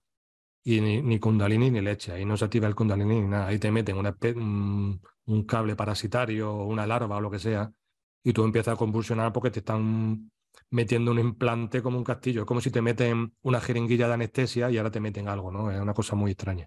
Y entonces te implantan y te parasitan. Si te das cuenta, este, este tipo de cosas siempre tienen, pues, chicas muy guapas o chicos muy guapos que lo hacen. Tienen un marketing muy chulo, unos vídeos muy bien montados. Tienen, siempre lo hacen en sitios allí en la playa, con un chalet, con todo blanco, todo vestido de blanco, de lino, súper bien montado. Digo, pero bueno, digo, esta gente se acaba de empezar. ¿De dónde ha sacado tanto dinero y y tanta historia, lo tienen súper bien montado, ¿no? Si, si tú ves a la gente que está empezando y hace cuatro vídeos cutres con el móvil, que se ve que son y están intentándolo ahí y de repente esto, uh, y tienen talleres por todos sitios y todo es fantástico, todo maravilloso. Bueno, pues una forma de, de Reiki, para entendernos, en su día Reiki tuvo el boom, luego hubo varios tipos de Reiki, que si la energía universal, que si el CAS, que si no sé qué. Ahora es otro tipo de Reiki de otra manera, es otro tipo de una terapia parasitaria, pero de otra manera. van cambiando los métodos, ¿no? Y ahora tú le dices a esa persona que eso no es cierto, dice, bueno, pues, ¿cómo que no? Si yo lo siento, yo sano a la gente, yo convulsiono, yo hago cosas, yo, yo, ya, pero que eso no, volvemos a lo mismo, es como si te tomas una droga y eso no quiere decir que sea bueno. Bueno, a lo mejor para esa persona es bueno estar parasitado. A mí hay gente que me ha dicho que prefiere estar parasitado porque es más feliz. ¿eh? Entonces, nosotros damos por sentado de que lo oscuro es malo y de que la parasitación es mala. Pero hay gente que quiere estar así. Entonces, si hay gente que quiere estar así, perfecto. Si tú quieres estar conectado a una entidad reptiliana y que la entidad reptiliana controle tu vida y te siempre ha hecho para no tener la energía, perfecto. Si tú ahora sí eres feliz. Ahora, lo que no es correcto es que una persona crea que está haciendo algo bueno y esté haciendo algo que no es lo que le han dicho que está haciendo. Entonces, que informen 100%. Mire usted, le voy a conectar con una entidad reptiliana le vamos a, parasitar la energía y lo voy a implantar. ¿Está usted de acuerdo? Y le voy a conectar con la fuente superior a, través de mí, pero realmente es un egregor que no es la fuente original, es otra cosa. ¿Está usted de acuerdo?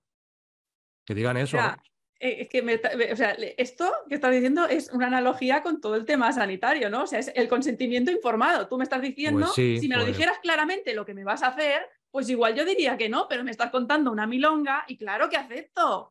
voy, voy y pago. Ahora el tema está en, el que lo ejerces y sabe realmente a lo que se está conectando o no. Porque a lo mejor, no digo que sea así, pero a lo mejor piensan que están haciendo un bien. Igual que lo que hacían Reiki o este tipo de cosas, que piensan que están haciendo un bien. Y a veces lo hacen porque curan, curan enfermedades, ¿eh? Pero ahí está, volvemos al pensamiento de primer orden. O hago bien o hago mal. No, es que tiene otro tipo de implicaciones de otro orden que a lo mejor no se llegan a comprender. Es que, a ver, vamos a lo que te comentaba el otro día. La mayoría de la población está en que todavía ni siquiera se cree que existan las energías, que existan las entidades. ¿Vale? Entonces, es que ni siquiera, ni se creen que en el Reiki se haga algo, ni que esos del CAP están ahí bailando y están haciendo una pantomima, ¿vale? Eh, luego están los que se dan cuenta de que sí, de que, de que hay algo, de que hay una energía, incluso lo sienten. Pero luego está el siguiente paso, que es lo que estás diciendo tú. A ver, no porque sea una energía, no porque sea una entidad, te tiene que estar ayudando y, tiene que ser algo positivo. Y tenemos que abrir los ojos a esto.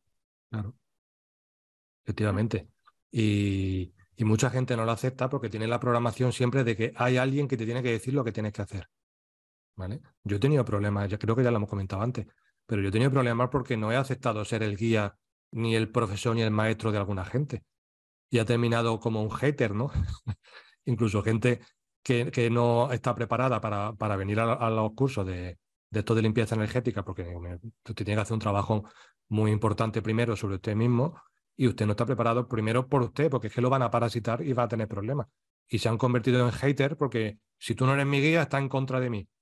Y es una programación muy fuerte que la gente se tiene que quitar y tener responsabilidad de uno mismo. Y eso no quiere decir que si tienes un problema no vayas a que te ayuden. Lógicamente, es lo que yo digo, si yo me rompo una pierna, voy a ir a que me la escayolen, lógicamente. Pero siempre voy a, intentar informarme e informarme por mí mismo. Y no se trata también, como dicen algunos, de egocentrismo, ¿no? Que eres muy egocéntrico, ¿no? Porque, ¿Por qué? No, no, se trata de eso. Se trata de que al estar en esta matriz tenemos que intentar eh, ir desprogramando ese tipo de cosas ¿vale? Tampoco hay que llegar a los extremos de yo no admito nada que me diga nadie, ¿no? No se trata de eso.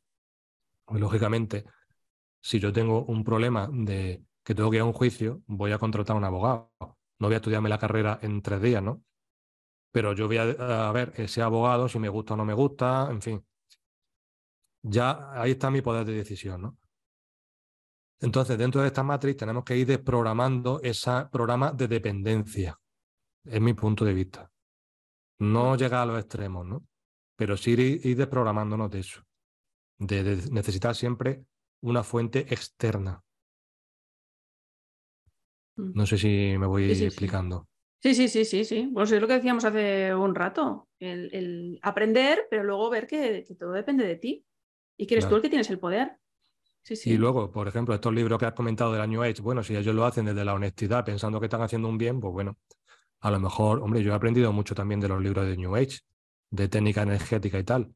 Luego, cuando me di cuenta que no había que conectarse a lo que te decían, puedes, utilizar la misma técnica, pero desde otro punto de vista, ¿no? Y, muchas cosas pues se van compaginando y se y vas quitando impureza y tal. Pero claro, eso requiere trabajo de, y discernimiento desde, desde la persona. Y los que no creen en la energía, a mí me hace mucha gracia. Tú puedes no creer en entidades, perfecto. De hecho, lo de la entidad es discutible porque igual que es discutible el que yo te esté viendo a ti ahora mismo, porque yo te estoy viendo, pero yo, yo no sé si tú eres un holograma o si mi cerebro, mi cerebro te está interpretando de que eres rubia y eres pelirroja, o ¿sabes lo que te digo? Al final es una interpretación que hace la mente. La entidad es lo mismo. Es una interpretación que hace la mente o la conciencia de algo que percibe, pero que no lo percibes con los ojos, lo percibe de otra manera. Pero a mí me hace gracia porque mucha gente que no cree en entidades y esto va a misa los domingos y le reza a San Miguel, al arcángel Gabriel y a no sé qué, ¿entiendes o no? O creen en la Virgen de Fátima. La Virgen de Fátima, si tú ves la descripción que hicieron los niños, era una entidad, la típica entidad alienígena, pero no dicen que es una virgen, ¿no? Como, como toda la, casi todas las apariciones marianas, ¿no? Son entidades alienígenas o otro tipo de seres, pero no son la Virgen. Y esos son los que no creen en entidades. Y los que no creen en energía, pero bueno, ¿usted de qué cree que está formado su cuerpo? si somos energía y vibración. Si tú reduces la célula, el primero que el, cuerpo funciona mm, eléctricamente ¿no? y electromagnéticamente. Todo. La, la sinapsis son impulsos eléctricos. Y si tú reduces la materia a átomos, ¿qué son los átomos? Y los electrones, los protones, los neutrones son energía. Y si eso lo sigue reduciendo hasta el infinito, todo eso es energía. Entonces, ¿cómo, no puede creer uno de la energía? Mm, no, se sostiene, ¿no? Puede no creer que haya reptilianos, vale. Puede no creer que haya alienígenas, vale. Entonces todos los ovnis, todos los contactados, todas las apariciones y todas las marcas físicas sobre el terreno tampoco existen. De los millones de casos que existen, vale. Lo aceptamos. Pero luego esas mismas personas son las que van a misa los domingos, ¿entiendes o no? La... Entonces, pues bueno, que cada uno crea lo que le dé la gana.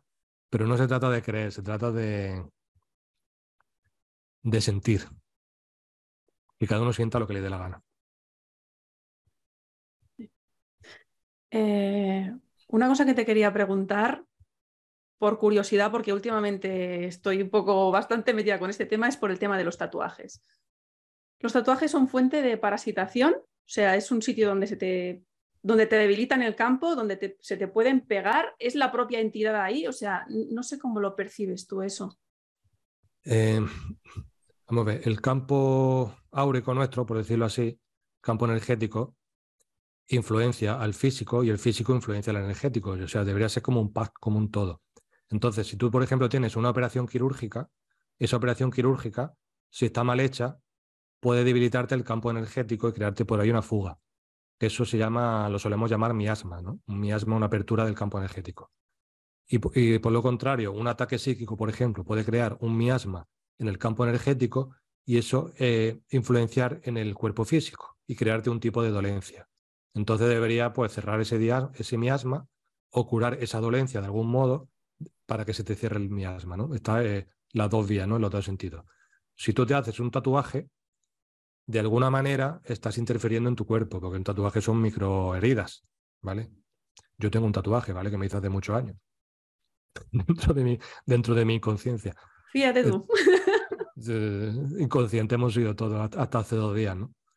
Bueno, y todavía lo probablemente todavía lo seamos. Entonces, em, si tú te estás haciendo microheridas, lógicamente eso te está de alguna manera afectando al campo energético. Ahora que luego eso se sane bien y se sane el campo energético bien, vale. El problema es cuando te tatúas algún símbolo, algún signo o algún sigilo, como lo que se tatúan el triángulo con el ojo, Illuminati, que no saben lo que es, o si, o si tatúan algún símbolo reptiliano o alguna runa y no sabes a lo que te conectas. ¿no? Entonces, eh, una, en ese caso sí sería una especie de autoimplante, ¿no? de autosigilo que te estás poniendo y además te estás poniendo de forma voluntaria. Y de alguna manera te estás autoimplantando y conectándote con esa red de energía, que eso sí puede suceder que tampoco se obsesione ahora la gente que tiene tatuaje, porque eso es tan sencillo como desconectarte. Bueno, pues tengo un tatuaje que me he hecho que yo no sabía lo que era esto, pues si no te lo quieres quitar, porque ahora quitarte un tatuaje, pues no veas, pues lo, lo limpia y lo desconecta con lo mismo que hemos dicho antes, con tu propia energía álmica y decretas con tu intención que no quieres que eso esté conectado a nada y ya está. Ahora, los chungos son los que se han tatuado el ojo, ¿no? Con el triángulo Illuminati y tienen ahí al Illuminati puesto de por vida, pero bueno, tampoco pasa nada. Pero claro, cuando los tatuajes están encima de los chakras, por ejemplo, que hay gente que se tatúa encima de la garganta. Eso, está de moda ahora. Y a mí me, da mucha angustia, ¿eh? Me está metiendo un poquito la pata, se están interfiriendo directamente. a, veces, a, veces, es un mandala o una flor o lo que sea, ¿eh? pero digo, hostia, pero ahí me, da, Ahora hay gente que se tatúa una, una, mariposa en el cuello, una mariposa monarca, es, es un símbolo de los MK Ultra te, está diciendo de alguna manera, porque el símbolo, el chakra de la garganta es el chakra de la comunicación, en teoría, ¿no? Suponiendo que eso sea cierto, el chakra de la comunicación. Te estás diciendo que tu comunicación está totalmente controlada e interferida. Y si te pones encima de los chakras un símbolo, pues ya ves tú, si aceptamos o admitimos que los chakras son una vía de intercambio de energía con el campo energético del cuerpo, con, con el exterior, pues toda la energía que te entre o que salga está interferida por ese símbolo, hombre. Por favor. Hay que tener un poquito más de, cabeza con esas cosas.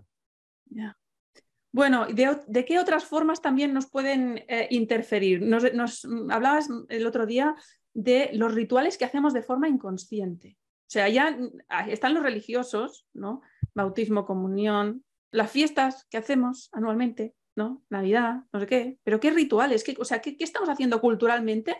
Que lo hacemos por tradición y en realidad podría ser fuentes de que nos parasiten o que nos ocupen toda la energía. Ahora, lo que está muy de moda es lo de Halloween, ¿no? Que se ha implantado en España, la moda americana. Eso es totalmente parasitario. Lo venden como algo bueno, Ay, vamos a disfrazarnos de vampiros y de demonios, y lo que está, lo que está invocando a las entidades y ayudando a que se abra un portal, ¿no? O estos portales, o sea, hablamos también de los rituales New Age, de los rituales de la iglesia, pero luego están los rituales de magia negra, que ya damos por entendido que no, que no hay que hacerlo. Por, lo menos la gente normal, entre comillas, no suele hacerlo, aunque yo he escuchado casos, creo que, no sé, este no, no sé si lo comento en el, libro, casos de gente que ha dicho, ay, es que tengo que aprobar un examen y le he vendido un año de mi vida al diablo para aprobar el examen. Y ala, venga, yo vendo un año de mi vida al diablo y aquí no pasa nada. Pues claro, con ese nivel de conciencia, pues lógicamente no se puede trabajar, ¿no?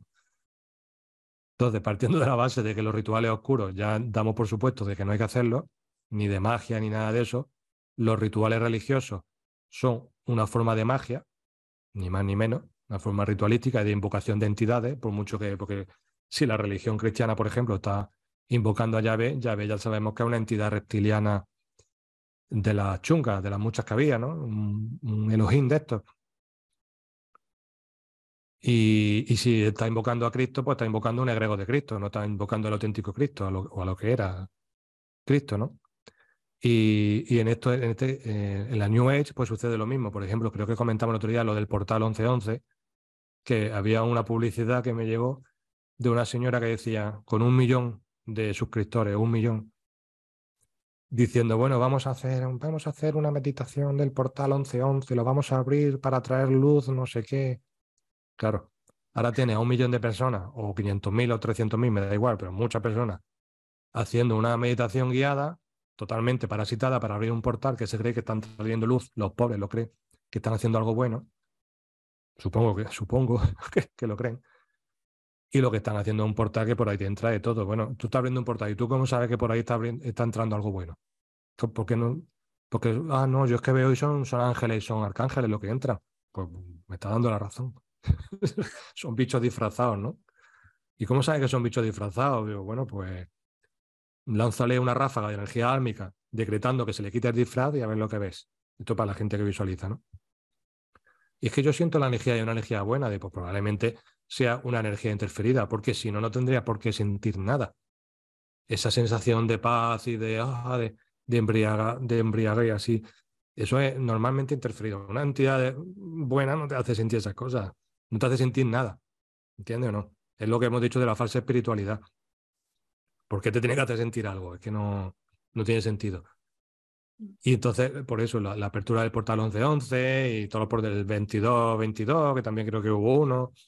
Esos rituales que se hacen inconscientemente, las meditaciones guiadas, las meditaciones grupales, incluso en yoga, en, muchos, en todos los sitios, en todas las comunidades de todos los edificios, hay algún, alguien que da yoga y van allí por la mañana a hacer yoga, en todos los centros culturales. Normalmente no pasa nada, pero ya cuando se ponen a hacer meditaciones venga, hoy vamos a conectarnos con la paz de no sé qué, y empiezan con el cuenco tibetano, pues ya están creando un ritual, ya, ¡pum!, ya lo tienen ahí también, ¿no? Un punto de acceso. Cuando en una tienda de una herboristería se reúnen los cuatro que van allí a hacer cuatro terapias, cuatro historias, venga, hoy vamos a poner la vela de incienso y vamos a tocar el cuenco tibetano y este cuenco de cuarzo tan chulo que me he comprado. Pues ya están ahí, ¿no? Y solo con eso, tan sencillo, solo con Yo tengo un vídeo que lo pongo en los talleres de una herboristería de donde yo vivía antes, una herboristería chiquitilla, pero que hacían allí sus meditaciones, su historia y se ponían a, tocar el cuenco y empiezan a salir orbes por todos lados. Y luego tú miras los orbes, hay una forma de mirarlos, y hay energía oscura y eran todos oscuros. Entidades que estaban por allí alimentándose. Y cuando tú haces ese tipo de historia, estás creando un comedero energético. Y las entidades te, hacen que tú piense que eso está bien hecho para que eh, haga la meditación, haga el ritual y lo que está haciendo es crear un comedero energético, pues de meditación, de adoración, de lo que sea. Y esto ya sería más largo de explicar, ¿no? Pero casi todas esas cosas se hacen para crear comedero energético. Las entidades realmente se burlan de la gente, ¿no? se ríen de ellos. Lo único que quieren es comer y chupar energía. Bueno, Manu, vamos a ir cerrando porque creo que nos ha quedado ya una entrevista súper completa para, decía yo, para, para, principiantes, pero creo que hemos ahondado bastante. Eh, espero que a la gente le sirva. Eh, como decía Manu, no falta quedarse con todo, pero, pero, por lo menos dejarlo macerar, a ver, a ver qué, y abrirnos a, a pensar qué más hay en esta realidad, ¿no? Que no vemos. Poquito a poco. Eh, sí, Pero sin prisa, pero sin pausa. ¿Hay algo más que te gustaría añadir antes de que nos despidiéramos? No, que la gente mm, que no tenga miedo, que o sea, que todo este tipo de cosas es para, tener, para que estemos en guardia y sepamos a lo que nos enfrentamos y que todos tenemos el poder de parar lo que está pasando, todos tenemos el poder. Lo único que tenemos que trabajarlo cada uno a su ritmo, ¿no? O sea que no hay ni que desesperar ni esperar a que vengan a salvarte. O sea, lo más pequeño que puede hacer una persona puede ser la ficha que hagan caer todas las fichas.